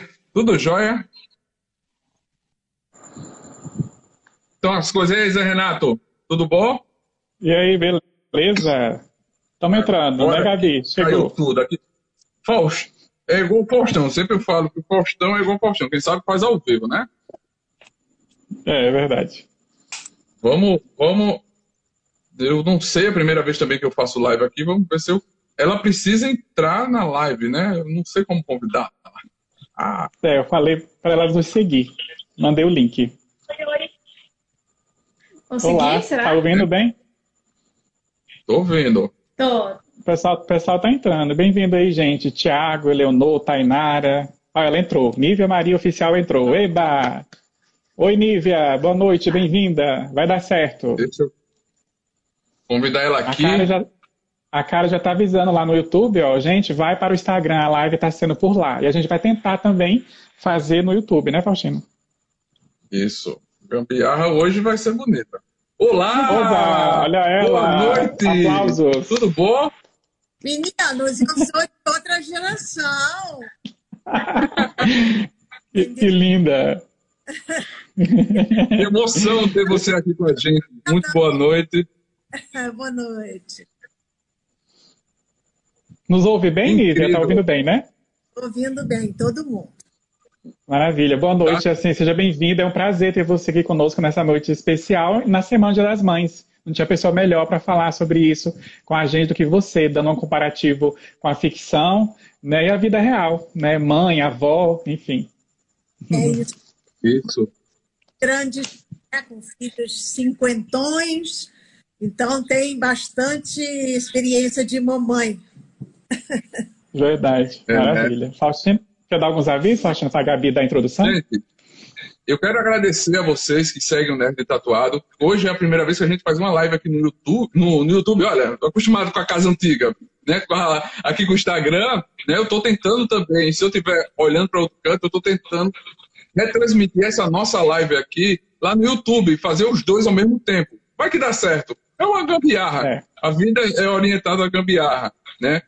Segue a gente no Instagram, segue a gente nas redes sociais, segue a Nívia também, essa maravilhosa, segue a Gabi, o Zé Renato, né? A gente tá com projetos novos para lançar que é revista digital sobre conteúdo nerd. A primeira vai ser o spoiler que eu vou dar hoje. Vai ser sobre nostalgia, que é algo que a gente ama, uma revista produzida pela gente, revista que a gente vai Legal. produzir, vai ter ilustrador, vai ter tudo. Você pode nos apoiar também, né?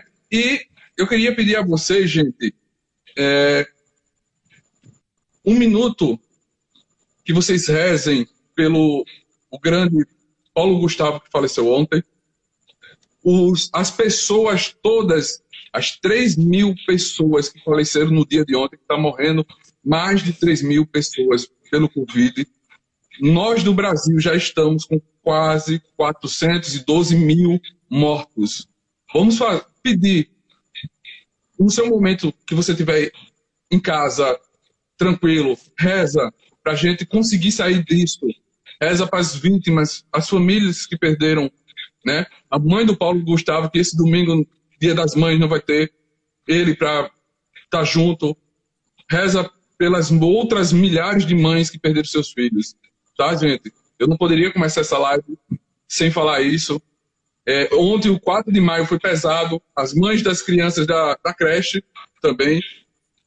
Vamos rezar, gente. A gente precisa de fé e de força. É o que eu peço a vocês. Que a gente consegue, a gente vai conseguir. Né? A gente é brasileiro, a gente nunca desiste e a gente Creio. tá junto, né? Amém. Nívia, muito obrigado. Seja bem-vinda, Nívia. Mais uma vez. Vocês, uh, foi assim, perfeito na sua colocação, abrindo já papo nesse momento tão difícil todos nós. Uh, e a grande maioria dos brasileiros tem consciência, uh, mas infelizmente temos alguns que não têm. Uh, e então o caminho fica mais longo. Esse caminho está mais cheio de pedras por essa razão. Mas a gente não pode perder a fé, não pode perder a esperança. tem que se cuidar, não só pensando em si, mas nos outros. e não só Paulo Gustavo, né, que é uma figura emblemática dentro da, da, da nossa do nosso quadro, de repente, de artistas e da cultura do nosso país, porque ele era diferenciado naquilo que fazia, ninguém fazia o que ele fazia, mesmo os outros colegas humoristas. A nossa profissão tem vários, vários caminhos, né? várias, uh, é, é, aberto para você uh, se testar, para você se aventurar, para você não ter medo e ele uh, trouxe um caminho que, que nos aliviou e vai continuar nos aliviando eh, nesses momentos difíceis. Muito obrigado e vou concordar com ele. Uh, rezem uh, em algum momento, sei lá, olhem pela sua janela, vejam a natureza, vocês que estão com saúde, que tem um pouco de comida no prato, que tem, uh, enfim, uh, agradeçam, agradeçam, agradeçam. E vamos embora, e vamos ajudar os outros. Né? Eu acho que essa, eu tenho é. feito exatamente nesse sentido, para ajudar os outros e para me ajudar também. Porque o diálogo e o papo que a gente costuma ter nas lives, nessas conversas, a gente troca, de repente, sentimentos, eu ouço coisas que me, que me tocam, que me esclarecem algumas coisas que eu não sei ou que eu não tinha pensado. E eu, com a minha experiência de vida, com aquilo que eu vivi, que eu venho vivendo, hoje eu posso ajudar outras pessoas também. Uh, com, com palavras, ou com pensamentos, meu sorriso, ou com o meu respeito, que aliás são que é a coisa mais importante que eu fiz nesses anos todos foi respeitar o público que me acompanha, agradecer e respeitar uhum. esse ponto, né? e, ver em mim uma, de repente, um respiro nas dificuldades. Fato, com certeza. Vai lá, Gabi. Nossa, é, eu fiquei até um pouco emocionada aqui com o que você falou, com o que vocês dois falaram, porque realmente a gente está vivendo uma situação bem difícil. E isso que você falou sobre fazer as lives para poder tentar ajudar as pessoas, eu vejo sim como uma ajuda, porque é uma forma de conversar com as pessoas. A gente conversar com as pessoas é sempre importante. Tá? Deixa eu fazer uma introduçãozinha, que a gente fez um texto sobre você. É uma honra para mim conversar. Meu Deus, Nívia Maria, eu assisti a Nívia Maria, agora eu tô conversando com ela, que honra. Vamos lá. Uma das maiores damas da teledramaturgia nacional, Nívia Maria é incansável em se doar para personagens intensos e marcantes. Sua entrega é inconfundível, o que faz com que seu talento seja reconhecido e aplaudido pelos lares brasileiros. Vencedora de vários prêmios ao longo de sua carreira incrivelmente esplendorosa, Nívia é referência de profissional, mulher e mãe. Sendo assim, nessa semana especial dedicada ao Dia das Mulheres, ela se faz presente aqui em nosso canal e podcast para falar sobre o papel de mãe dentro e fora das telas. Ou seja, mãe na ficção e também na vida real. Seja bem-vinda à nossa live. Aí, legal. Nívia, eu já vou começar, no caso, Faustino bem lembrou do, do, Paulo, do Paulo Gustavo, essa live, além de ser dedicada às mães, eu quero dedicar em especial também, vocês me permitirem, ao legado do Paulo Gustavo e também, no caso, a força e a coragem da Kelly Adriane, né, que é aquela professora guerreira que fez com que a tragédia de, de ontem não fosse tão maior como foi.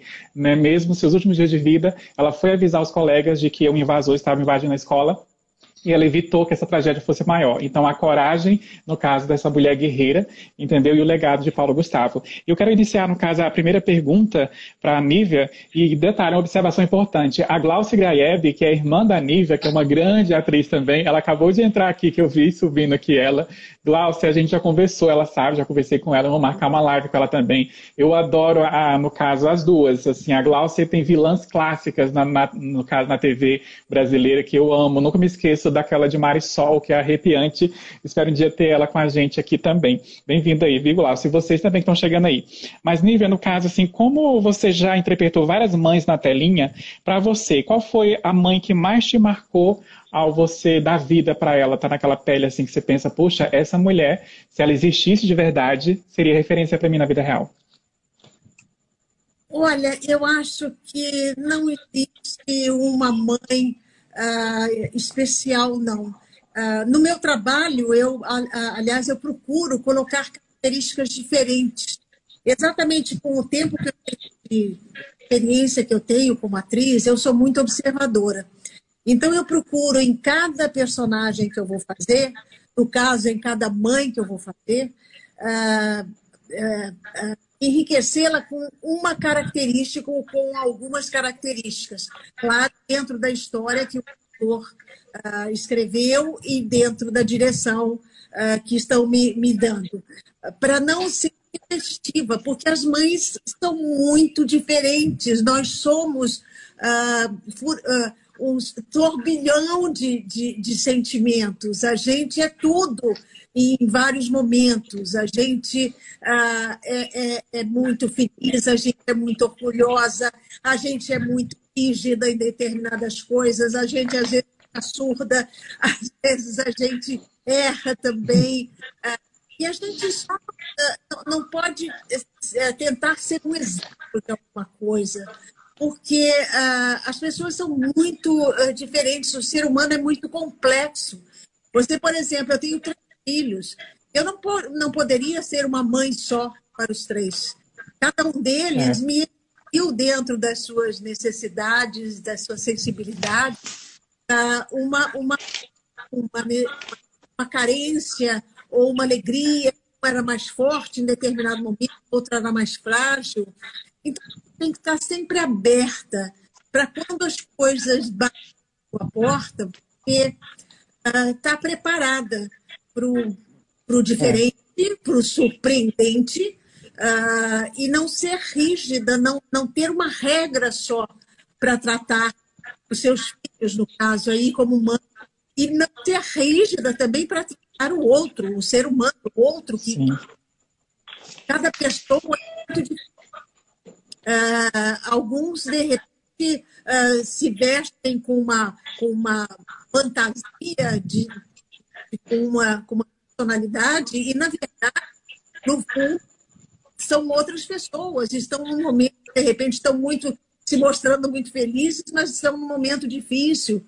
Então, essa sensibilidade, eu acho que o que eu coloquei em todas as mães foi sensibilidade e percepção para entender é. Que, que o filho queria de mim, o que, que ele estava exigindo de mim e eu acertar.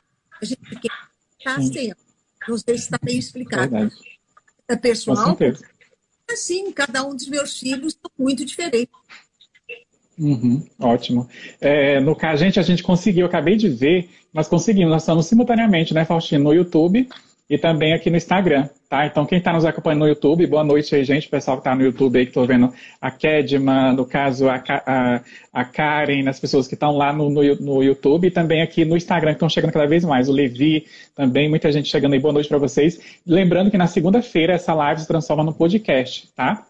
A gente vai estar nas plataformas digitais, no Spotify, no Deezer, no formato em áudio, em podcast. Então, hoje a live em vídeo, ao vivo, no Instagram e no YouTube. Não podemos esquecer de salvar essa live no Instagram também, depois para a gente conseguir o melhor formato em áudio do podcast. Vai lá, Gabi.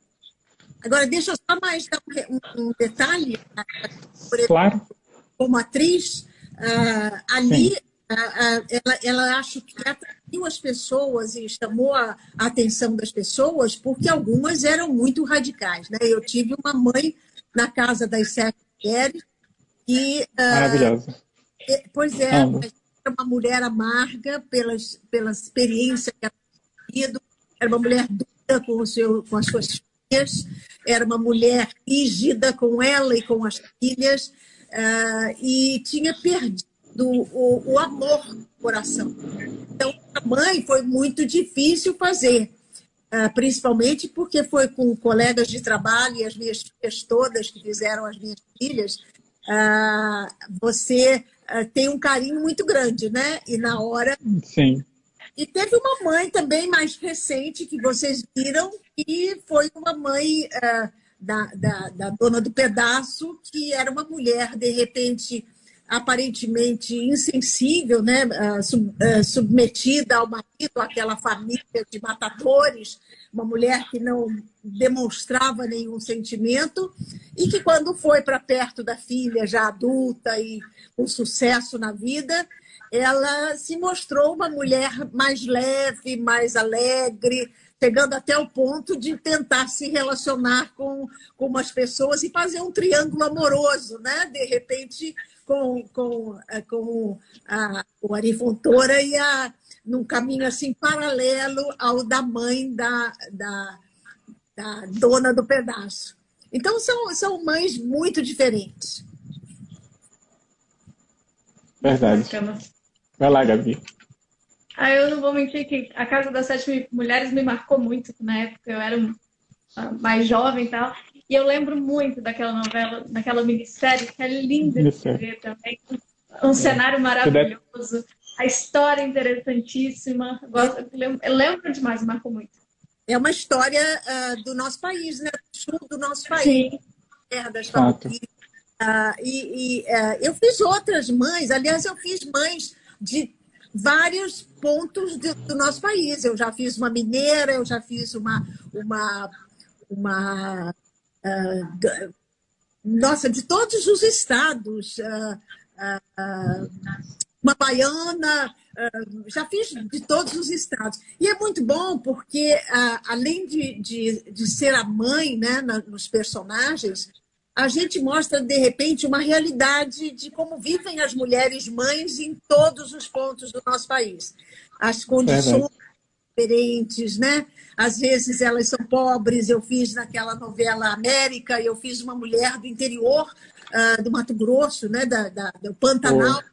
Então era uma mulher uhum. que vivia na, no Rio, que vivia uh, sem a vaidade, mas que, que, tinha dois filhos homens. Também tem uma, uma certa diferença, né, quando você uh, educa só filhos homens e, não tem a figura feminina, né, de, de filha.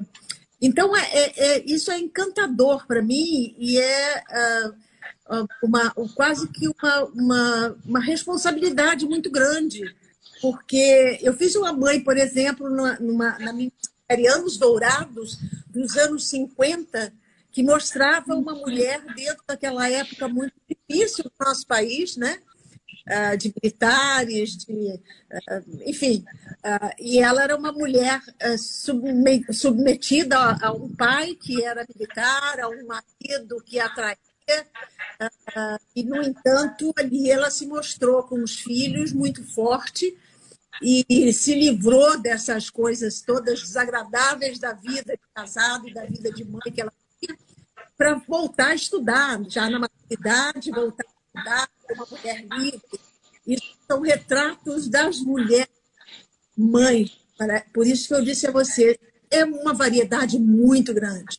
Você pensa numa, ah. mãe que está na rua com os seus filhos esperando comida, a força dessa mulher a, a, o amor, o afeto que ela tem, e outras mulheres que têm condições e não têm sentimentos humanos para com seus filhos, para com seus familiares. Infelizmente, tem visto isso também nos noticiários que a gente está vendo hoje em dia, né? Com certeza. Vai lá, Gabi. Ai, muito bom. Bom, a gente tem uma pergunta aqui, mas eu acho que você meio que respondeu, mas eu vou reforçar. Foi feita pela minha mãe, né? Minha mãe pediu, eu falei, mãe, eu vou fazer uma live com a Nívia Maria. Ela foi falando, pois então pergunte. Ela pediu para você perguntar, ela pediu para perguntar para você, o que de fato é ser mãe? Olha, mãe é ter uma, uma, é, ter uma é, com um, uma, um filho, né, uma criança, um outro ser humano, que não pediu para vir ao mundo. Ah, então, ah, até o momento dele ter uma, ter, se formar, formar a personalidade, mostrar os seus sentimentos, caminhar, eu hoje vejo com os meus netos e com a, o resultado da mãe que eu fui com a minha filha, com as minhas filhas que têm seus filhos hoje. Uh, você orientar sem, uh, uh, sem a, a, a, os sentimentos dele, mas ser aberta para ouvir. Eu acho que mãe, mais do que falar, tem que ouvir muito. Porque a gente, como mãe, acha que sabe muito, e hoje em dia, principalmente hoje em dia, na minha época, as mães não falavam muito. A gente sabia das coisas com as amigas, uh, ou com uma, uma outra pessoa na escola, com professores que nos orientavam, porque elas tinham vergonha de determinadas intimidades, de determinadas. Uh, trocar ideias né, sobre algumas coisas, como a menstruação, a virgindade, o primeiro namorado. então, a dificuldade dessa ligação. Hoje, você vê que está mais perto essa porta. Você, você percebe, você deixa essa porta aberta e seu filho chega para você com essas novidades e você só tem que ouvir e dar a sua opinião. Se ele quiser e aceitar, tudo bem. Se ele não quiser, ah, depois de criado, realmente a responsabilidade não é que vai diminuir, porque meus filhos todos têm entre 40 e 50 anos, e até hoje Uau. eu quero ouvir, mas eu procuro não me intrometer na vida deles, pessoal, nas atitudes profissionais que eles resolvem fazer da vida, as escolhas de, de trabalho que eles, que eles fazem. Uh, e, e uh, eu acho que eu estou aqui como, uh, como apador. se precisar, eu estou de braços abertos. Eles estão criados, eu, eu, passei o melhor que eu tinha para eles, agora eles têm que... Eu não sei se a sua mãe, se de repente vocês, vocês são de, de onde? Do, nor, do Nordeste, da onde? Eu sou do Tocantins, mas minha mãe mora em Minas. A gente mora longe e... uma da outra. Tá longe. Pois é, é Nordeste. Eu sou, eu sou neta amazonense, veja só, eu sou neta de índio. Ah, então, eu, o dia portuguesa e a avó índia. Então você vê a, diferença, né? Como eu, como eu tinha. Minha mãe era portuguesa. Então a, a educação dela, que era da Europa, minha avó, era, era mais rígida, não era dura, era só envergonhada. Engraçado, eu acho que as mães antigamente ficavam envergonhadas. A escolha da minha profissão profissão de atriz, que na época que eu comecei a me descobrir e, e escolher essa profissão, sem deixar de estudar nunca, uh, não que chocou, mas assustou um pouco, porque na época era uma profissão de liberdade, digamos assim, né? para a sociedade de libertinagem. a família uhum. que a minha, a minha escolha, mas eles ficavam muito assustados, porque a nossa profissão nunca teve horário, uh, sempre foi, não foi regularizada, demorou muito para ser regularizada. Uh, então, eu imagino como é que, que minha, minha mãe ficava, eu ficava, né, com essa escolha. Mas eu acho que eles acertaram na educação que eles me deram. Eu, nesses 50 e poucos anos de profissão, e com três filhos, quer dizer, fazendo a minha vida pessoal e profissional é, com muita. É, com altos e baixos. Eu não vou dizer que é tudo maravilha, não. A gente tem problemas, sim. Vamos confessar hum. que a gente tem problemas. Tem rebeldias dos filhos, uh, mas eu acho que eu acertei mais do que eu errei. Com certeza, a gente imagina isso. A mãe é aquela que ela, ela no caso, erra tentando acertar. Isso, isso, sempre tenta, amando o filho, né? Eu sempre digo isso. É, gente, como nós tivemos um atraso por causa de problemas técnicos, e a gente está simultaneamente no YouTube e no Instagram também, essas duas plataformas, rede social e o nosso canal lá, inclusive o nosso canal, siga, dê o seu like, compartilha, tá? Ajuda a gente lá a gerar mais conteúdos para vocês semanalmente aqui. Eu já desliguei, viu, Faustino, no caso que eu tinha esquecido, é, o YouTube estava ligado o áudio, vê se o teu também tá, Gabi, que eu já desliguei aqui o som do, do áudio. Não, é que às vezes tá, tá dando duplicidade de som. Eu tava ouvindo mesmo alguma coisa e era o meu aqui agora. Acho que agora parou mesmo. Beleza. Eu quero, antes do Faustino passar para a pergunta dele, eu quero fazer duas que está aqui. Eu achei bem interessante que no Instagram, é, no caso, a, a Nívia, a Tainara perguntou assim, a Tainara é de São Paulo, ela perguntou assim, entre novelas de épocas e, e, novelas atuais, contemporâneas, né? Quais os maiores aprendizados que você tira dessas produções? E o Patrício, que é de Palmas, Tocantins, ele falou assim, Nívia, você tem interesse algum dia gravar uma novela aqui com a gente? Assim como teve, Paraí, é, no caso, o Outro Lado Paraíso, foi gravado no Jalapão, aquela coisa toda. Se você conhece Tocantins, se você tem vontade de vir para cá. E a Tainara perguntou os aprendizados que você tem com essas novelas de época e atual. É, eu, é, eu acho que a profissão é, é uma missão, né? É, você, de, de você no, no, caso, quando faz novela de época, a gente pesquisa a época. Eu gosto muito de fazer novela de época porque é uma forma de cultura para mim também. Porque ali você tem ou a história de, uma, de um local, de uma cidade, de uma região, o comportamento, a política, a sociedade, a, a educação daquela região, e tudo isso é pesquisado para a gente ser o mais verdadeiro possível e para que as pessoas que moram naquela região se identificarem com o que estão vendo. Uh, pelo menos uh, eu, eu, vejo novelas de época assim.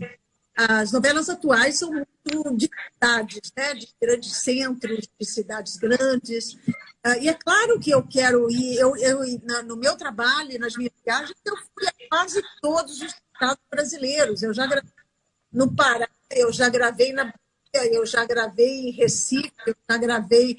Uh, Show. Na, uh, eu já fui a Manaus, eu fui uhum. à festa dos Parintins, exatamente para ver, na, a cidade de Parintins é muito pequena, né? longe, e de Manaus. Né? Uh, eu fui ao sul, eu, eu falei, como, como eu falei para você, eu fui ao Pantanal. Então, é claro Sim. que quando a novela tem uma localidade assim, é muito melhor para nós atores, porque no local que a gente grava, no local verdadeiro, você sente uh, mais uh, o espírito né, da, da, das pessoas da, do local, a gente conversa com as pessoas, a gente ouve como é que elas fazem para viver, para conviver, para trabalhar. Eu, pelo menos, eu sou curiosa e falo demais. Né? Eu falo demais, eu adoro conversar. Muito bom. E viu muito, porque eu só fiz até a época era é, eu não cheguei a fazer faculdade, mas uh, foi uma forma de estudar. entendeu? Foi uma forma de estudar. Então é maravilhoso você fazer novela. E essa última que eu fiz, e nós fomos para uh, para a Dona do Pedaço, que a gente que seria uma cidade do Espírito Santo, inclusive que continua tendo a, aquela briga de família que foi mostrado na novela existe ainda. Sim, a, das, né, a luta pelas terras, pelos uh, lugares. Então, tudo isso é uma experiência para mim e, de certa forma, nós todos, atores, diretores e quem está lá, uh, se propõe a fazer com a maior verdade para chegar no e para o público e dar um retorno para a gente. É muito bom. É. Pois é, a Lucineide está aqui cobrando, ó, que você tem que fazer uma mãe tocantinense. um abraço, Lucineide. Ó, né? Agora estou fazendo vovó. É, verdade. A gente vai falar, a gente vai falar sobre isso. Vai lá, Faustino. É. É, nunca foi nunca foi fácil ser artista no Brasil e nesse momento, então, está sendo mais difícil ainda, né? A pandemia mudou muito a sua rotina como artista e mãe e vovó também, né? É. é mudou, mas uh, eu não quero pensar no sentido ruim, não. Uh, claro uhum. que eu sinto muita falta de ler um texto, uh, de, de, trocar com os meus colegas a, a, a pesquisa, a história da novela, as amizades que a gente tem, os filhos que a gente tem, mas eu, eu, eu sempre fui, quer dizer, não me afetou no sentido que eu sempre fui uma mulher muito de casa. Eu nunca fui. Uh, claro que eu comemorava, eu ia à festa de, de, de, das, das, novelas, eu fiz teatro fora do Rio de Janeiro, que é onde eu moro hoje, que eu sou de São Paulo, eu sou paulista. Uhum. Uh, e, e o contato de papo, que é, que é o que eu falei para vocês, eu, eu aceito fazer as lives hoje com o maior prazer, porque é muito importante conversar com as pessoas. Uh, o, o, o, retorno, de repente, uh, a, a, gente, a única coisa que eu fico triste, né? Porque a gente não tem, a gente falar das coisas de hoje são só coisas muito duras e muito difíceis. Então a gente é. fica falando do passado, do que a gente fez, é. E a gente não pode uh, viver só de, de, de, recordações de como foi antes, como foi há 10 anos atrás, 20 anos atrás, porque esses dias não voltam mais. Quer dizer, eles estão registrados no meu trabalho, sim, e graças a Deus, trabalhos de qualidade, com, com, com, com aceitação das pessoas, mas uh, eu estou num momento que eu estou tentando aceitar como eu posso uh, com, com pessoas de outras áreas uh, a convivência. Eu hoje estou com vocês, amanhã eu estou com uma pessoa que é lá do sul, entendeu? E que vem falar de outras coisas. Uh, então, de alguma forma, eu estou interagindo e não consigo, triste, às vezes eu fico melancólica também. Uh, mas não depressiva. Eu acho que não vale a pena, não vale a pena, porque eu, se eu fizer isso, eu estou fazendo mal a mim e aos outros, porque uh, eu tenho, eu, eu gosto muito, eu, eu tenho muita responsabilidade com os outros. Eu sempre tive. Eu sou mesmo como se fosse assim um, um arrimo de família, não no sentido de dinheiro, de, de coisa, mas de ouvir, né?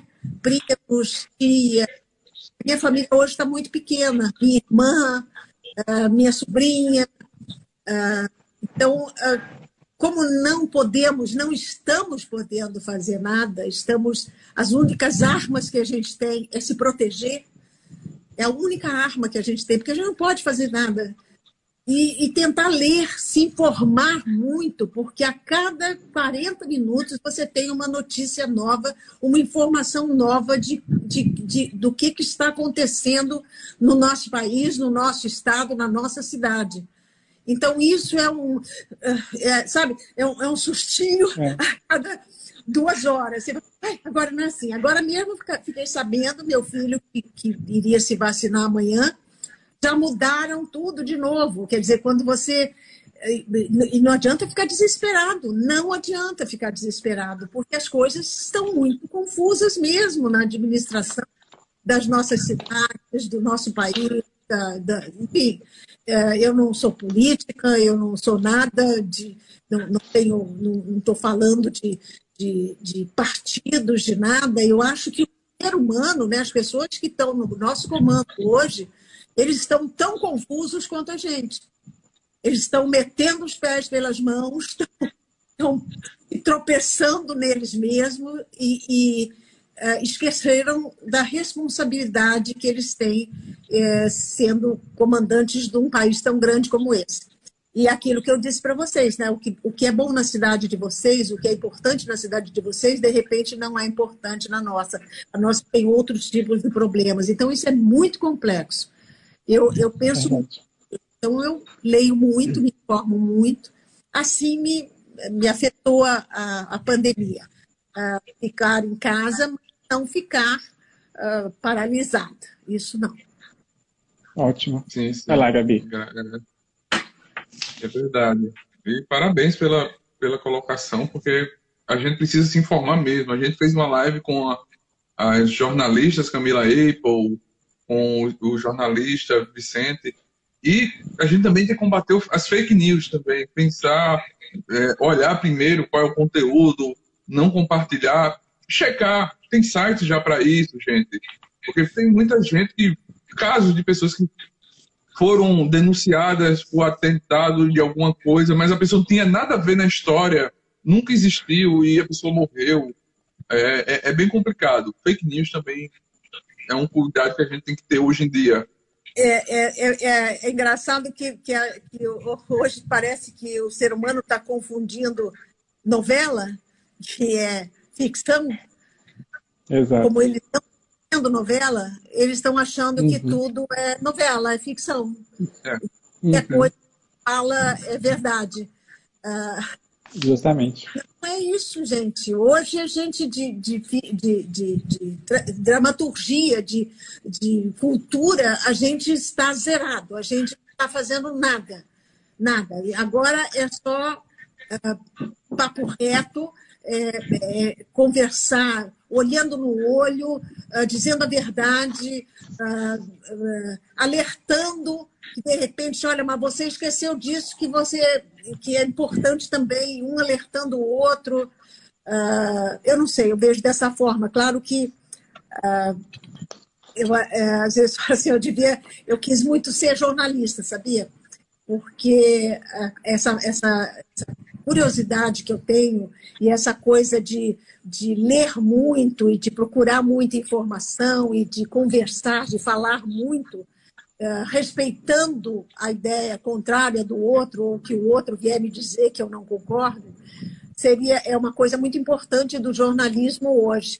Uh, isso é, isso é, é, é, é maravilhoso. Eu acho que para os jornalistas honestos, corretos e, e inteligentes está momento muito importante, muito importante.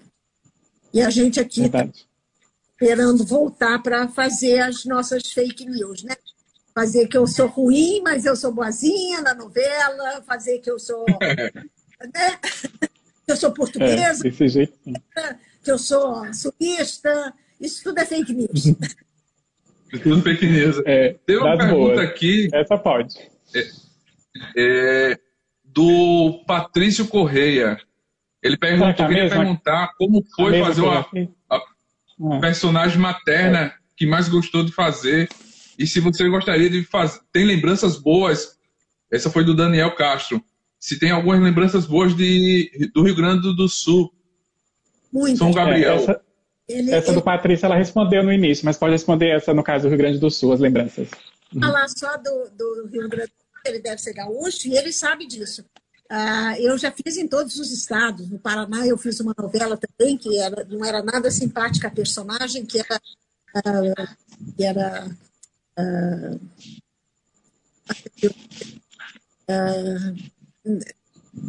esqueci o nome. Mas no Rio Grande do Sul, a maioria das novelas que eu fiz foram em, em cidades do, do, do Sul. são, nossa, todas elas São José dos Ausentes, uhum. uh, Santa Maria. Eu fiz teatro também, que é uma, uma oportunidade até mais tranquila quando a gente vai para essas cidades fazer teatro, porque você tem mais, mais possibilidade de interagir com o público. Ele vai lá, né? É uma, uma aproximação maior. Uh, e eu adoro é. o Rio Grande do Sul. Eu me dou muito bem no Rio Grande do Sul, sou muito bem recebida, tenho gente que se comunica comigo até hoje. Uh, eu, eu gosto muito do Rio Grande do Sul e, e, na verdade, eu gosto de todas as cidades, eu gosto das pessoas das cidades. Porque o nosso país é tão lindo, é tão diversificado de, de ser de natureza, de comportamento, de ideias. Eu vou colocar aqui uma, uma coisa, de repente, que as pessoas acham uh, que é uma, uh, uma bobagem, né? que a gente acabou de ver aí o, o, o BBB uh, como uma, uma figura nordestina, que é um estado que eu gosto muito, que é a Paraíba, uma paraibana, e eu Sim. gosto muito do litoral da Paraíba, eu tenho grandes amigos na Paraíba, Uh, e, gente, eu acho que, que uh, vai corroborar tudo que eu falei até agora. Essa Exato. Olha que interessante, eu não estou falando de caráter, de comportamento, de nada, mas a figura dessa, dessa brasileira nordestina, do jeito que ela é, com as coisas que ela pensa, se está errado, se está certo, se foi demais, se foi de menos, uh, se foi engraçado, se foi irresponsável, não interessa, mas é muito curioso. Isso, para mim, é. como atriz, como eu sou uma pessoa muito curiosa, eu falei assim, gente, um dia eu posso fazer uma nordestina igual a, essa, a essa mulher muito, muito inteligente, né? essa mulher que é advogada, né? que, é, que Uh, então, uh, eu, eu, eu uh, o ser humano, para mim, é muito interessante, muito interessante agora me perdi no que eu estava uhum. falando, mas tá, tá, tá, é para tá dizer assim como eu sou, né? Eu estou tentando me definir uhum. como mulher, como atriz, como mãe, como filha. Uhum. Vamos falar de streaming, Gabi, para ela? O streaming aí? Vamos, vamos. Vamos, uhum. vamos para um outro lado agora. É, nós estamos vendo a ascensão dos streamings, né, e uma certa migração do público da televisão para essas plataformas. Até algumas novelas que estão sendo incluídas no, no, nos catálogos, né? Você acredita que a TV aberta esteja correndo risco e pretende fazer alguma série, filme nesses novos meios de entretenimento? Olha, eu tenho convites para alguns comerciais, tenho recebido, mas dentro da pandemia não pude fazer. Agora, eh, eu acho que a televisão não, não acaba, não. Isso não vai afetar, vamos dizer assim, a teledramaturgia dentro da televisão, ah, porque, ah, volta a falar, o tamanho desse nosso país. Claro que muitas pessoas, a geração nova que está chegando, mas tanta gente não tem condições nem de ter um celular para estudar. Como a família dessa criança ou dessa pessoa vai conseguir assistir esses, é, é, esses produtos que você está falando.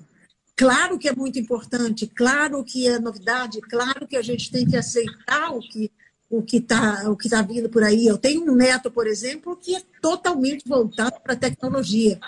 Ele faz efeitos, ele tem 12 para 13 anos, e ele faz é, coisas incríveis na, na coisa, e estuda ainda, né? Está estudando ainda não pode deixar de estudar.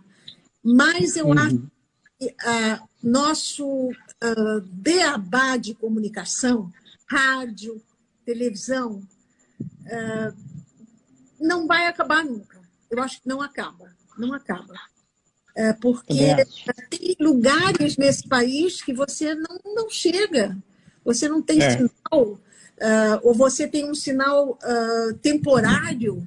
Uh, uhum a, não ser que, que as pessoas que, que, que, governam, né, que administram o nosso país, comecem a expandir uh, essa coisa. Para todo mundo ter direito a, assistir. Mas eu acho que sai caro.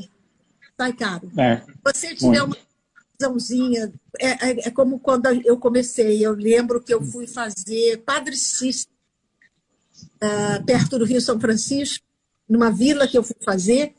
As pessoas assistiam televisão, uma televisão pequena, uh, na praça, frente de um espaço, botavam e botavam e assistiam televisão na época, isso foi o quê? 70, 60, 80, 80.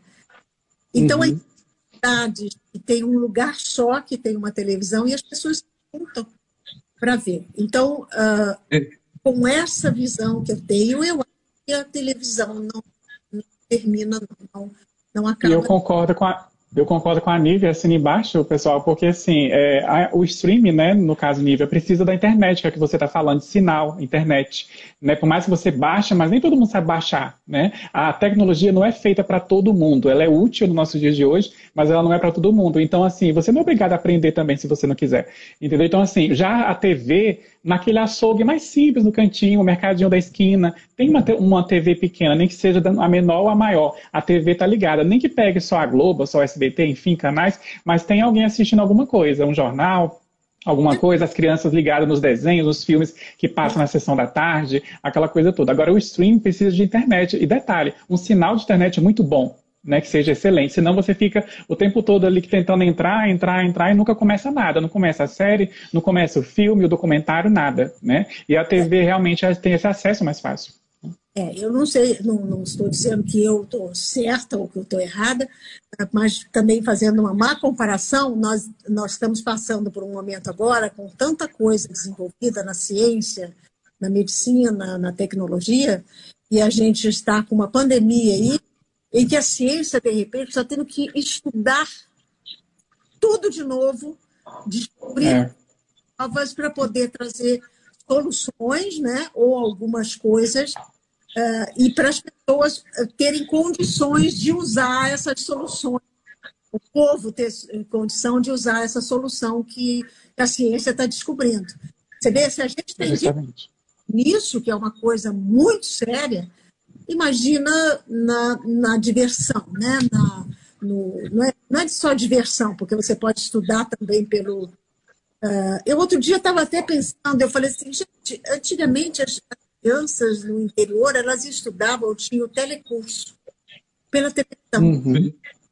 Então, é. você hoje, se você não tem escola, por, ou porque caiu a escola, ou porque o prefeito não, a, o secretário da educação não cuidou das coisas, ou, ou ficou tudo.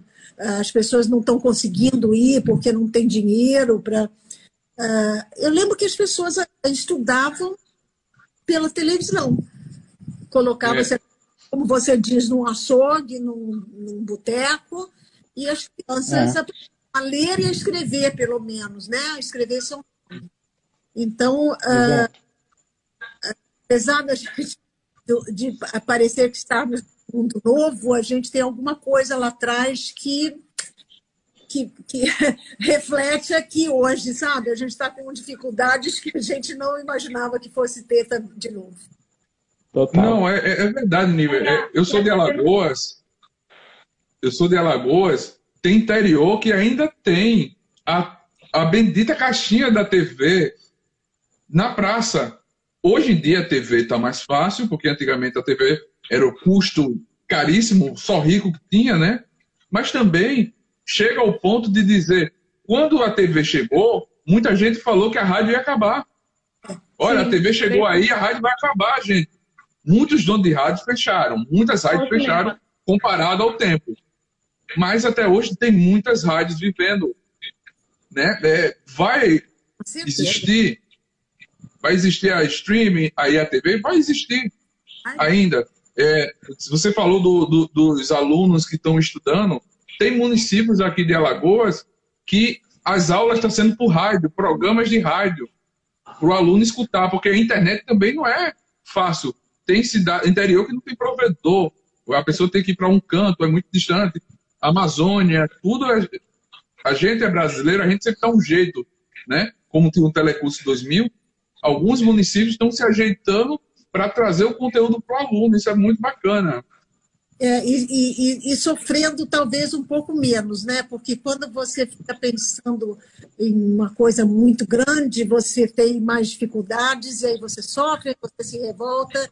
Então é melhor uh, pensar pequeno, uh, ou, ou, dar o passo pequeno, e torcer, rezar, ter fé, ter esperança, para as coisas irem melhorando, né? Em todos os sentidos. É todos... Agora, é verdade. Eu falo isso, que bom que, que eu estou vendo assim pessoas jovens uh, que concordam uhum. com isso, né? porque senão fica assim, ah, porque ela está é, é, tá trazendo coisas do passado que uh, Jamais. está tá sonhando. Não é isso não, não é isso não, é pensando, é, é, é meditando, é, confabulando com, com a, a toda a minha, a minha uh, minha história e o que eu vivi. Uh, porque eu também, você quer, você quer ver, uh, na minha época, você falou que as pessoas estudam lá. Eu, na minha época, eu tinha televisão quando a televisão começou. O que, que a gente fazia? A gente ia na casa, o único vizinho que tinha, ia todas as crianças chegavam da escola. Exatamente. E assistir. Uh, e, e, isso não, não me perturbou nunca, nunca me diminuiu, nunca fiquei envergonhada por isso. Uh, se eu hoje posso ter uma televisão na sala e uma no quarto, uh, é porque eu trabalhei para isso. Uh, então, não sei, a, a, gente quando tem, a, a, os anos vão passando, né, a maturidade vai chegando, você vai ficando mais desprendida de determinadas coisas e vai contando. Por exemplo, eu viveria com uma televisãozinha só e adoraria receber pessoas aqui para assistir a televisão comigo. então é, é, muito doido isso, né? Muito doido isso. Mas o que eu quero a é. Tá também. A, meu pai a Glaucia... tinha negócio de assistir Pode falar, vizinho. É, Meu justamente. pai contava que morava em Porto Nacional e só chegou a televisão, a televisão era preto e branco ainda, ia pro vizinho para poder assistir. Uhum. É, não, oh, a bem... Eu comecei, os meus primeiros trabalhos na televisão era preto e branco. Eu fiz novela é? na Excelsior de São Paulo, na TV Paulista de São Paulo, uh, eram, eram novelas em preto e branco, e não existia videotape, não existia fita, nada. Nós gravávamos a novela como se fosse uma pecinha de teatro, a, a, uma cena atrás da outra. A, a música subia, a câmera ia para uma flor, enquanto a gente trocava de roupa, ia para o outro cenário. Uh, isso tudo é, é, muito lúdico, era muito lúdico e muito, quer dizer, era difícil, né? Que a gente tinha que estar muito concentrada, tinha que ter muita responsabilidade para fazer uma de qualidade, mas era Sim. muito lúdico para quem assistia, eles não tinham ideia. Então, hoje uh, é a mesma coisa, vamos ser lúdicos com, em, com algumas coisas para não ficar tristes, para ficarmos. Por favor. Né? É, verdade. Agora, Nívia, a gente, no, no caso, assim, vou passar para frente aqui, que o tempo não perdoa, né? Enfim, mas assim, a gente não pode sair dessa live sem falar de O Clone, né? Porque é clássico, enfim, tal, aquela parceria incrível que você fez com o Juca de Oliveira, que a gente ama de paixão também, referência no teatro, na TV, não só como ator, como diretor, roteirista, enfim. Uh, por que, que você acha, Nívia, no caso, que aquela parceria deu tão certo entre vocês, os papéis, os personagens, e, e o pessoal tem tanto carinho até hoje por esse projeto da Glória Pérez, que foi o Clone, né, que marcou a teledramaturgia brasileira, né? Pois é, é uma das novelas mais vistas no mundo inteiro, né? Uh, Correto. E, e, até hoje ela é reprisada toda hora. Eu acho que ali a Glória Pérez realmente é uma mestre em, em levantar temas e, e se aprofundar nesses temas, porque imagina naquela época, claro que já se falava em clone, mas não uh, dentro da fantasia que ela criou ali, uhum. De, de ser feito mesmo um clone. Claro que em algum lugar do mundo devem ter feito, ou devem ter tentado fazer.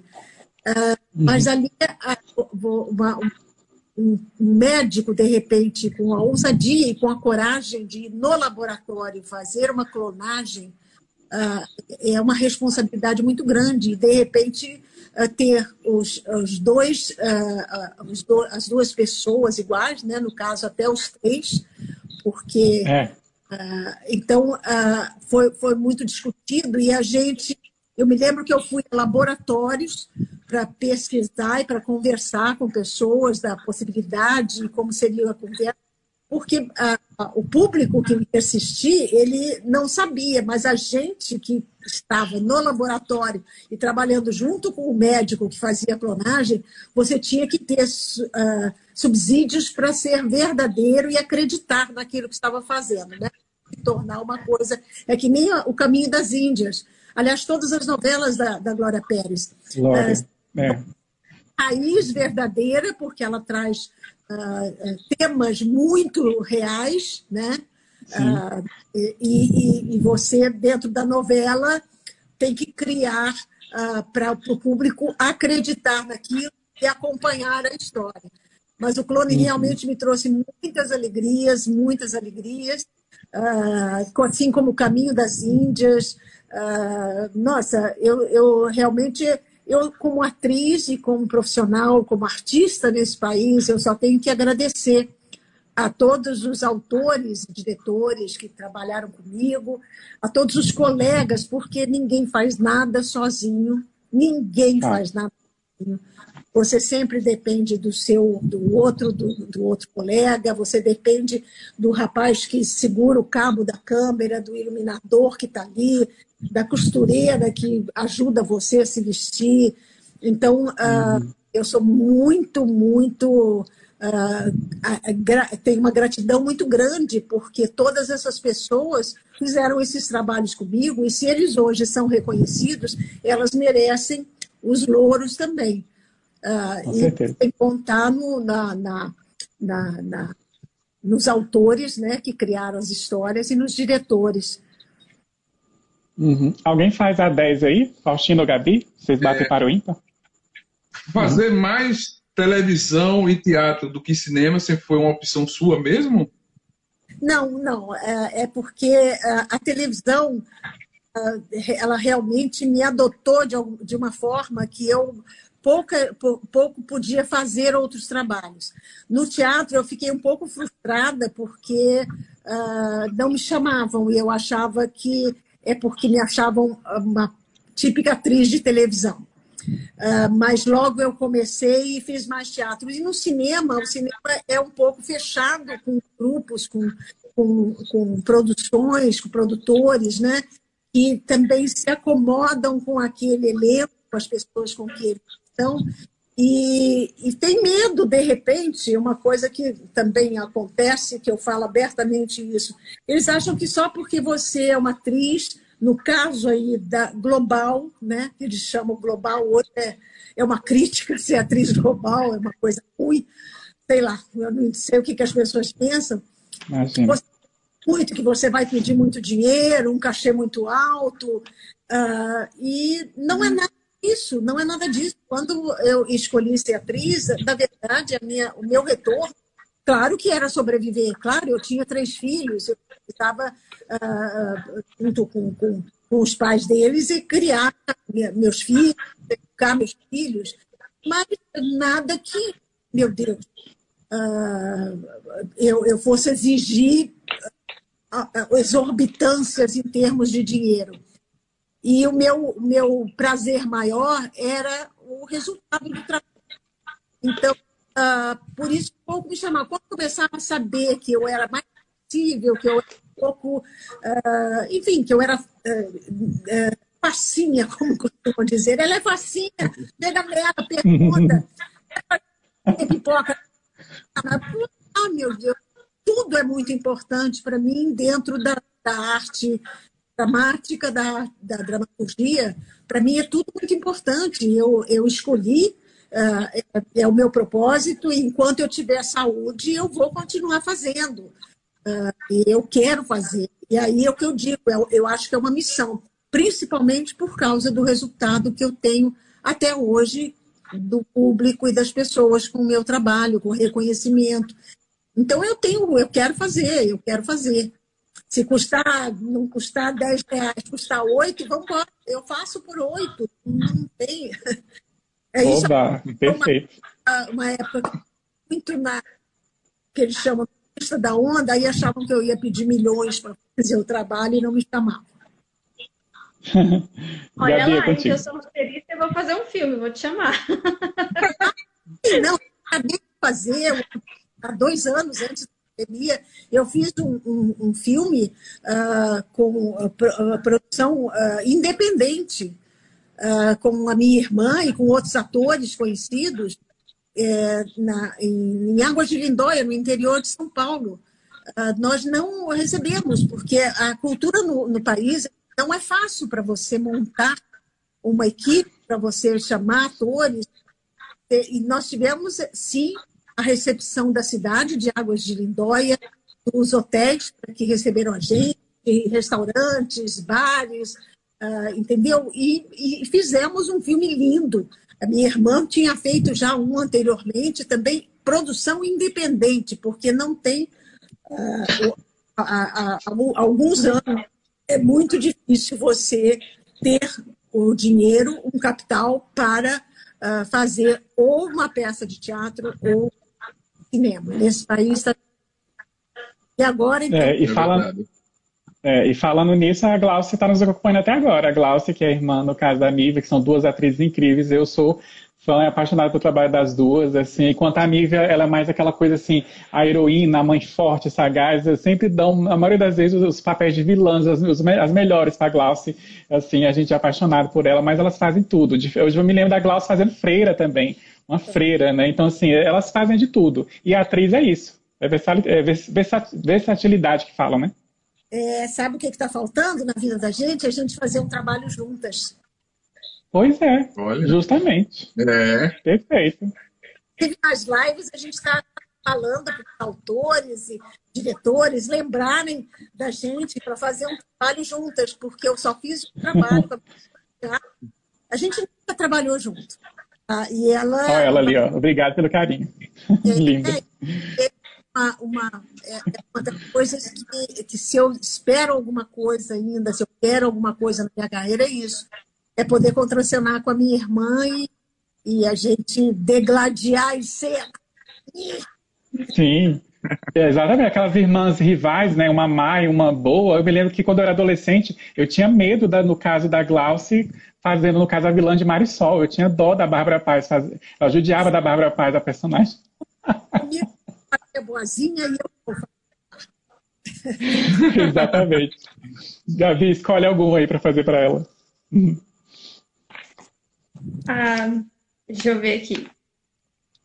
Como atriz, que balanço você pode fazer com o passar do tempo na época que você interpretava filha e depois passou a ser mãe nas telas?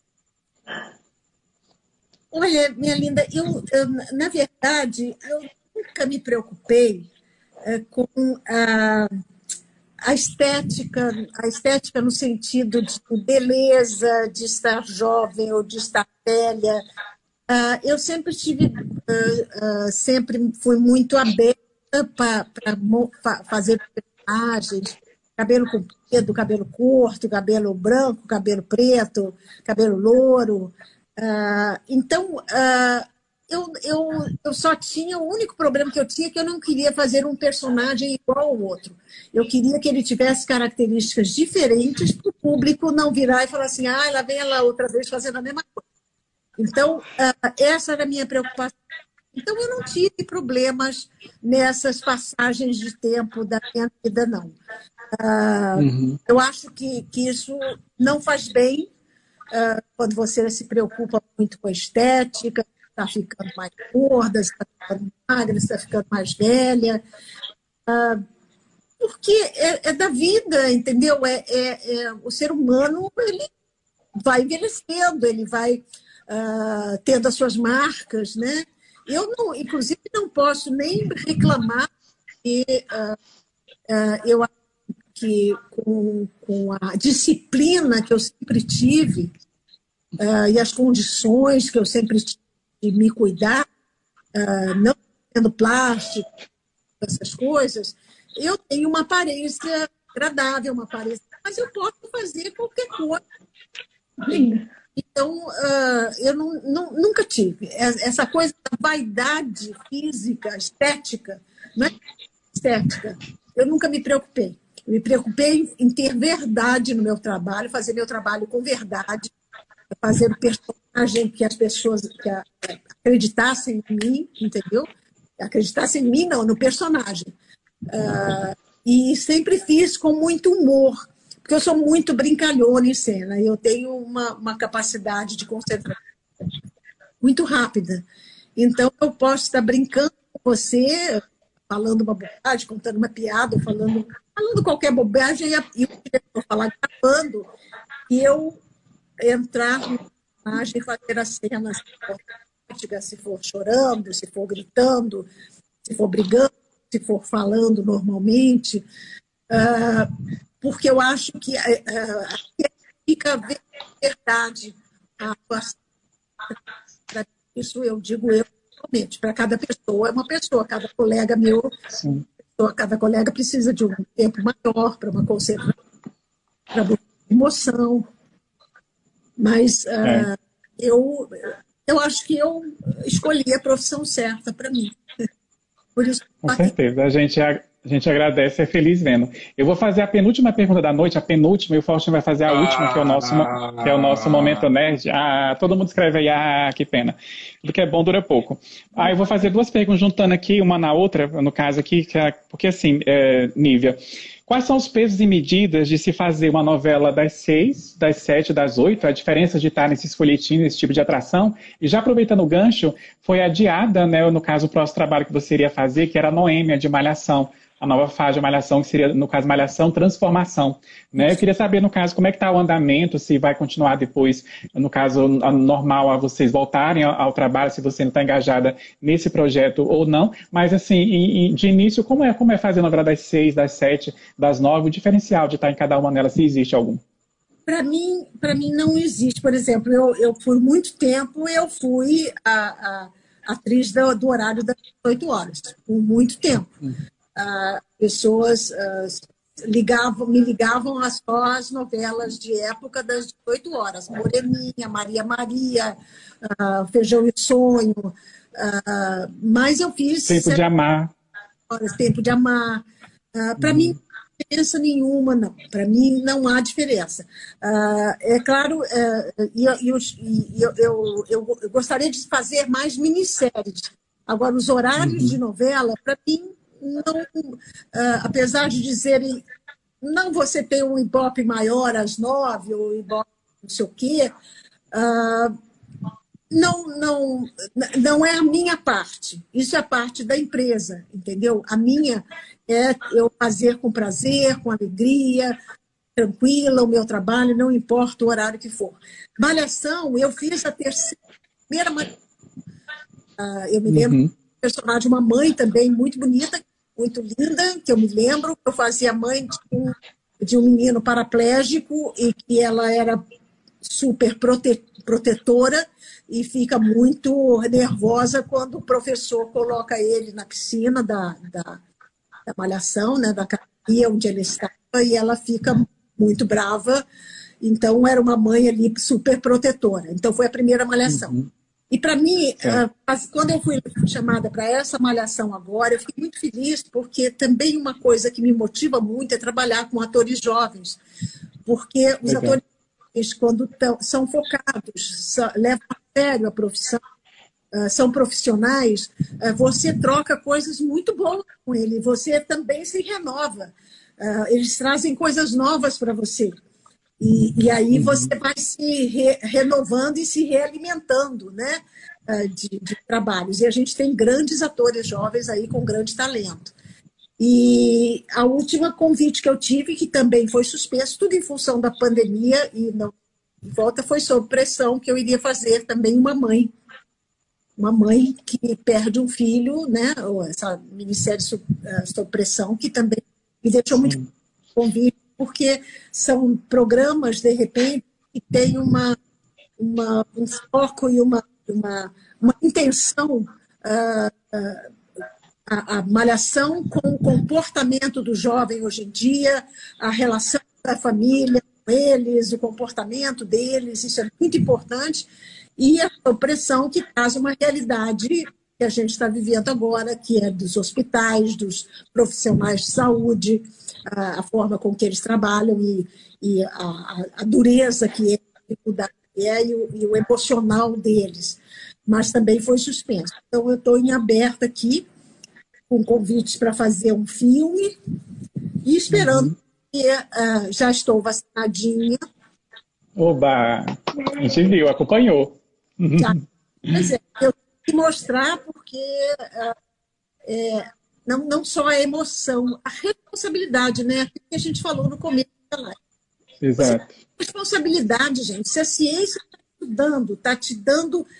Está tão difícil eles trazerem para a gente alguma coisa nova. Quando eles trazem, a gente tem que aceitar, tem que fazer, buscar, tem que se informar e vamos embora. Vamos embora. Força. Exatamente. Com certeza. Gente, o Faustino vai fazer a última pergunta agora, é no caso, mas não se esqueça de inscrever no nosso canal. Você que está aqui no Instagram vendo a gente, temos um canal no YouTube, que essa live também está sendo transmitida lá. Se inscreva, dê seu like, é Nerd Tatuado, aqui no Instagram, no Facebook, no YouTube também, tá bom? A gente tem toda semana, toda quarta-feira à noite, convidados aqui para lives especiais, assuntos bem bacanas, que vocês podem, no caso, estar tá conferindo com a gente toda quarta-feira, a partir das oito e meia da noite. Hoje que a gente deu uma atrasadinha, mas deu tudo certo depois, nós estamos aqui junto com com, a Nívia, tá bom? Nessa semana especial aí de Dia das Mães, ela que é mãe duas vezes, né? No caso é mãe de três, agora também é avó já de, de dois, né? E também já está adolescente com as jovens, né, Nívia? Três, é três já, é verdade. Vai lá, Faustino, a última para ela, para a gente encerrar. Nívia, a gente sempre faz uma pergunta nerd para os nossos convidados. A gente pede para eles indicarem um filme, um livro e uma série que esteja assistindo e um livro lendo. Ai, Jesus. Uma sugestão. Um, uma, um, um, filme, eu acho que é. É um filme. Nossa Senhora. Um não... clássico que você ama, assim, que você viu, e nossa, esse é de cabeceira, esse eu amo. Já vi um, duas, três vezes. Você sabe que eu, uh, eu não me lembro do nome, gente. Eu não me lembro do nome. Livro, eu gosto muito de poesia. Eu gosto muito uhum. de. Eu gostaria de, de, ter o dom, porque a, a, a, poesia, ela não. Não a poesia que, que, que concorda uma coisa com a outra, não. A poesia quase que falada, né? Uhum. E... Você tem alguma série, uma série que você assiste no streaming, no Globoplay, Netflix, que você já viu ou você não tem costume? Essa série do, do, do Good Doctor, é... Hum, amo. Acabei de terminar a primeira parte da quarta temporada. Amei. É, Maravilhoso. É um dos. É, você mostra, a série está mostrando, de repente, né? Um autista, uma, um, um super dotado, é. assim, né? É, exato. exato. Dotado trabalhando numa profissão uh, que exige uhum. ação, que exige tudo, né? Uh, é. eu, eu gosto muito do The Good Doctor, digamos assim. Agora, e agora nessa quarta temporada. Poesia, li de poesia, perfeito. E essa quarta temporada agora, Niva, você chegou, você chegou a assistir a quarta temporada, que chegou recente lá no Globoplay, mas nos primeiros e segundo episódio eles abordam a pandemia, a Covid no hospital, né? E é incrível, interessante, muito bom. É. Verdade, é. vale a pena ver. Por isso que sob pressão é, é, que eu ia fazer, uhum. muito interessante, Sim. muito interessante também, mas não sob pressão é o orgulho nacional, né? A Marjorie este ano ali com ele, aquele elenco maravilhoso, cada participação, cada episódio brilhante. Não é todo que foi indicado ao Emmy, ao Emmy Internacional, aquela coisa toda. É um trabalho brilhante mesmo, nosso nacional, que sempre tem que ser valorizado. Gente, antes do Faustino encerrar, eu quero agradecer todo mundo que acompanhou a nossa live pelo Instagram, pelo YouTube também. Você pode também assistir depois, fica gravado. Não, o Faustino não pode esquecer, né, Faustino, que é responsável pelo nosso perfil aí do Nerd, de salvar essa live aqui no Instagram, para depois a gente também ter ela em segunda-feira em podcast, em áudio, que você vai poder assistir, aliás, ouvir no seu carro, no seu trabalho, fazendo seu home office. Você vai poder acompanhar essa live, ouvir também tudo que a Nívia falou da carreira, como mãe, como avó, aquela coisa toda. Desde já, né, apesar de todas as circunstâncias, feliz Dia das Mães para todo mundo, para filhos, pais, mães, né, que domingo a gente possa refletir junto, almoçar junto, sentar na mesa, conversar, bater um papo, saber se, se todo mundo está bem, quem mora longe da mãe, ligar, mandar mensagem, usar o WhatsApp, né, usar a, nossa, a, a tecnologia ao nosso favor. Então sigam o Nerd Tatuar em todas as redes sociais, o canal. Eu quero agradecer desde já, Nívia, muito obrigado pela sua receptividade, pela sua generosidade. Não é à toa que você é essa grande profissional, essa grande atriz que é tão respeitada, tão admirada, porque por trás tem esse ser humano brilhante, sabe? Assim, vocês, você, a Glaucia, acho que toda a família tem maior orgulho de ter vocês ali, não só porque a Nívia, a atriz famosa conhecida que o Brasil ama, mas essa mulher no caso por trás que está aí, que a gente está aqui agora não com personagem, mas a própria falando com a gente. Esse momento é único aqui no Nerd Tatuado. A gente agradece por você estar aqui junto com a gente, ter, ter, no caso, permanecido, né? Não deu certo lá, no caso, diretamente no YouTube, permaneceu, tentou até a gente chegar aqui no Instagram. E é só gratidão, viu? Muito obrigado mesmo e por tudo. Valeu. Ah, obrigado. Eu que agradeço a você a oportunidade de estar aí com todos os seguidores de vocês. Uh, e, por favor, se cuidem, se cuidem, tá? Eu estou aqui para o que quiserem. Muito obrigada. Beijo a todos vocês. Igualmente. Muito obrigada por ter tido a oportunidade de falar com você. Olha que, que emoção. Vocês não têm noção do que é você assistir, admirar. E hoje estar tá podendo falar com você assim é muito, muito gratificante. Muito obrigada. Agradeço ao Nerd também, que é a primeira vez que eu estou participando, quero participar mais também. E uhum. muito obrigada. Se cuidem, gente. Se cuidem. Vai lá, Fausto, encerra. Gente, muito obrigado, Nívia. Foi incrível conhecer mais a sua história. A gente acompanha você desde sempre. Eu sou novo, assim, mas eu sou das antigas. Eu gosto de, de assistir de tudo. Dos filmes antigos, das novelas clássicas. Eu amo o clássico, amo os filmes nacionais. Gente, assistam filmes nacionais, valorizem os atores nacionais, quando acabar essa pandemia, vamos ao cinema protegido, porque a gente vai ter um novo normal, que é o uso de máscara, é viver se cuidando, preocupado com essa doença, se preocupando com a nossa saúde. Assistam filmes nacionais, assistam filmes dublados, vamos apoiar os nossos dubladores, o nosso cinema, os nossos produtores de cultura. As vamos apoiar. No, as novelas no Viva, nos sertanejo, né? tá apoiando é, os stream. Quando tiver uma live de um sertanejo ou de alguém fazendo uma live para arrecadar dinheiro, para apoiar essas pessoas que estão hoje sem poder trabalhar, o pessoal do teatro, que não, não é só os atores que estão sem trabalhar, é o pessoal do backstage, pessoas que fazem, vivem disso. Vamos apoiar, gente. Eles precisam da nossa ajuda. Eles trouxeram tanta alegria e vão trazer mais ainda para nossa vida. Vamos apoiar. Verdade. Valeu. Muito obrigado, gente. Obrigado, Nívia. Que Deus lhe proteja, continue você assim, essa atriz iluminada, linda, Brilhe, maravilhosa, cada vez, uhum. cada vez mais. Você e a sua família, Deus lhe proteja. Muito obrigado por essa live cheia de energia boa que iluminou o nosso dia e a nossa semana. Feliz Dia das Mães para você, para suas, os seus filhos, para suas noras, certo? Beijo. Gente, eu quero agradecer a vocês. Segunda-feira tá a live aqui, vai ficar salvo. Boa noite, que a força esteja com vocês. Uh, uh.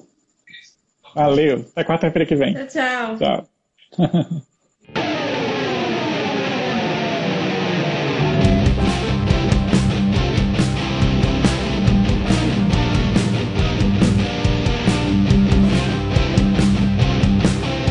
Você acabou de ouvir NTcast, o Nerd Tatuado.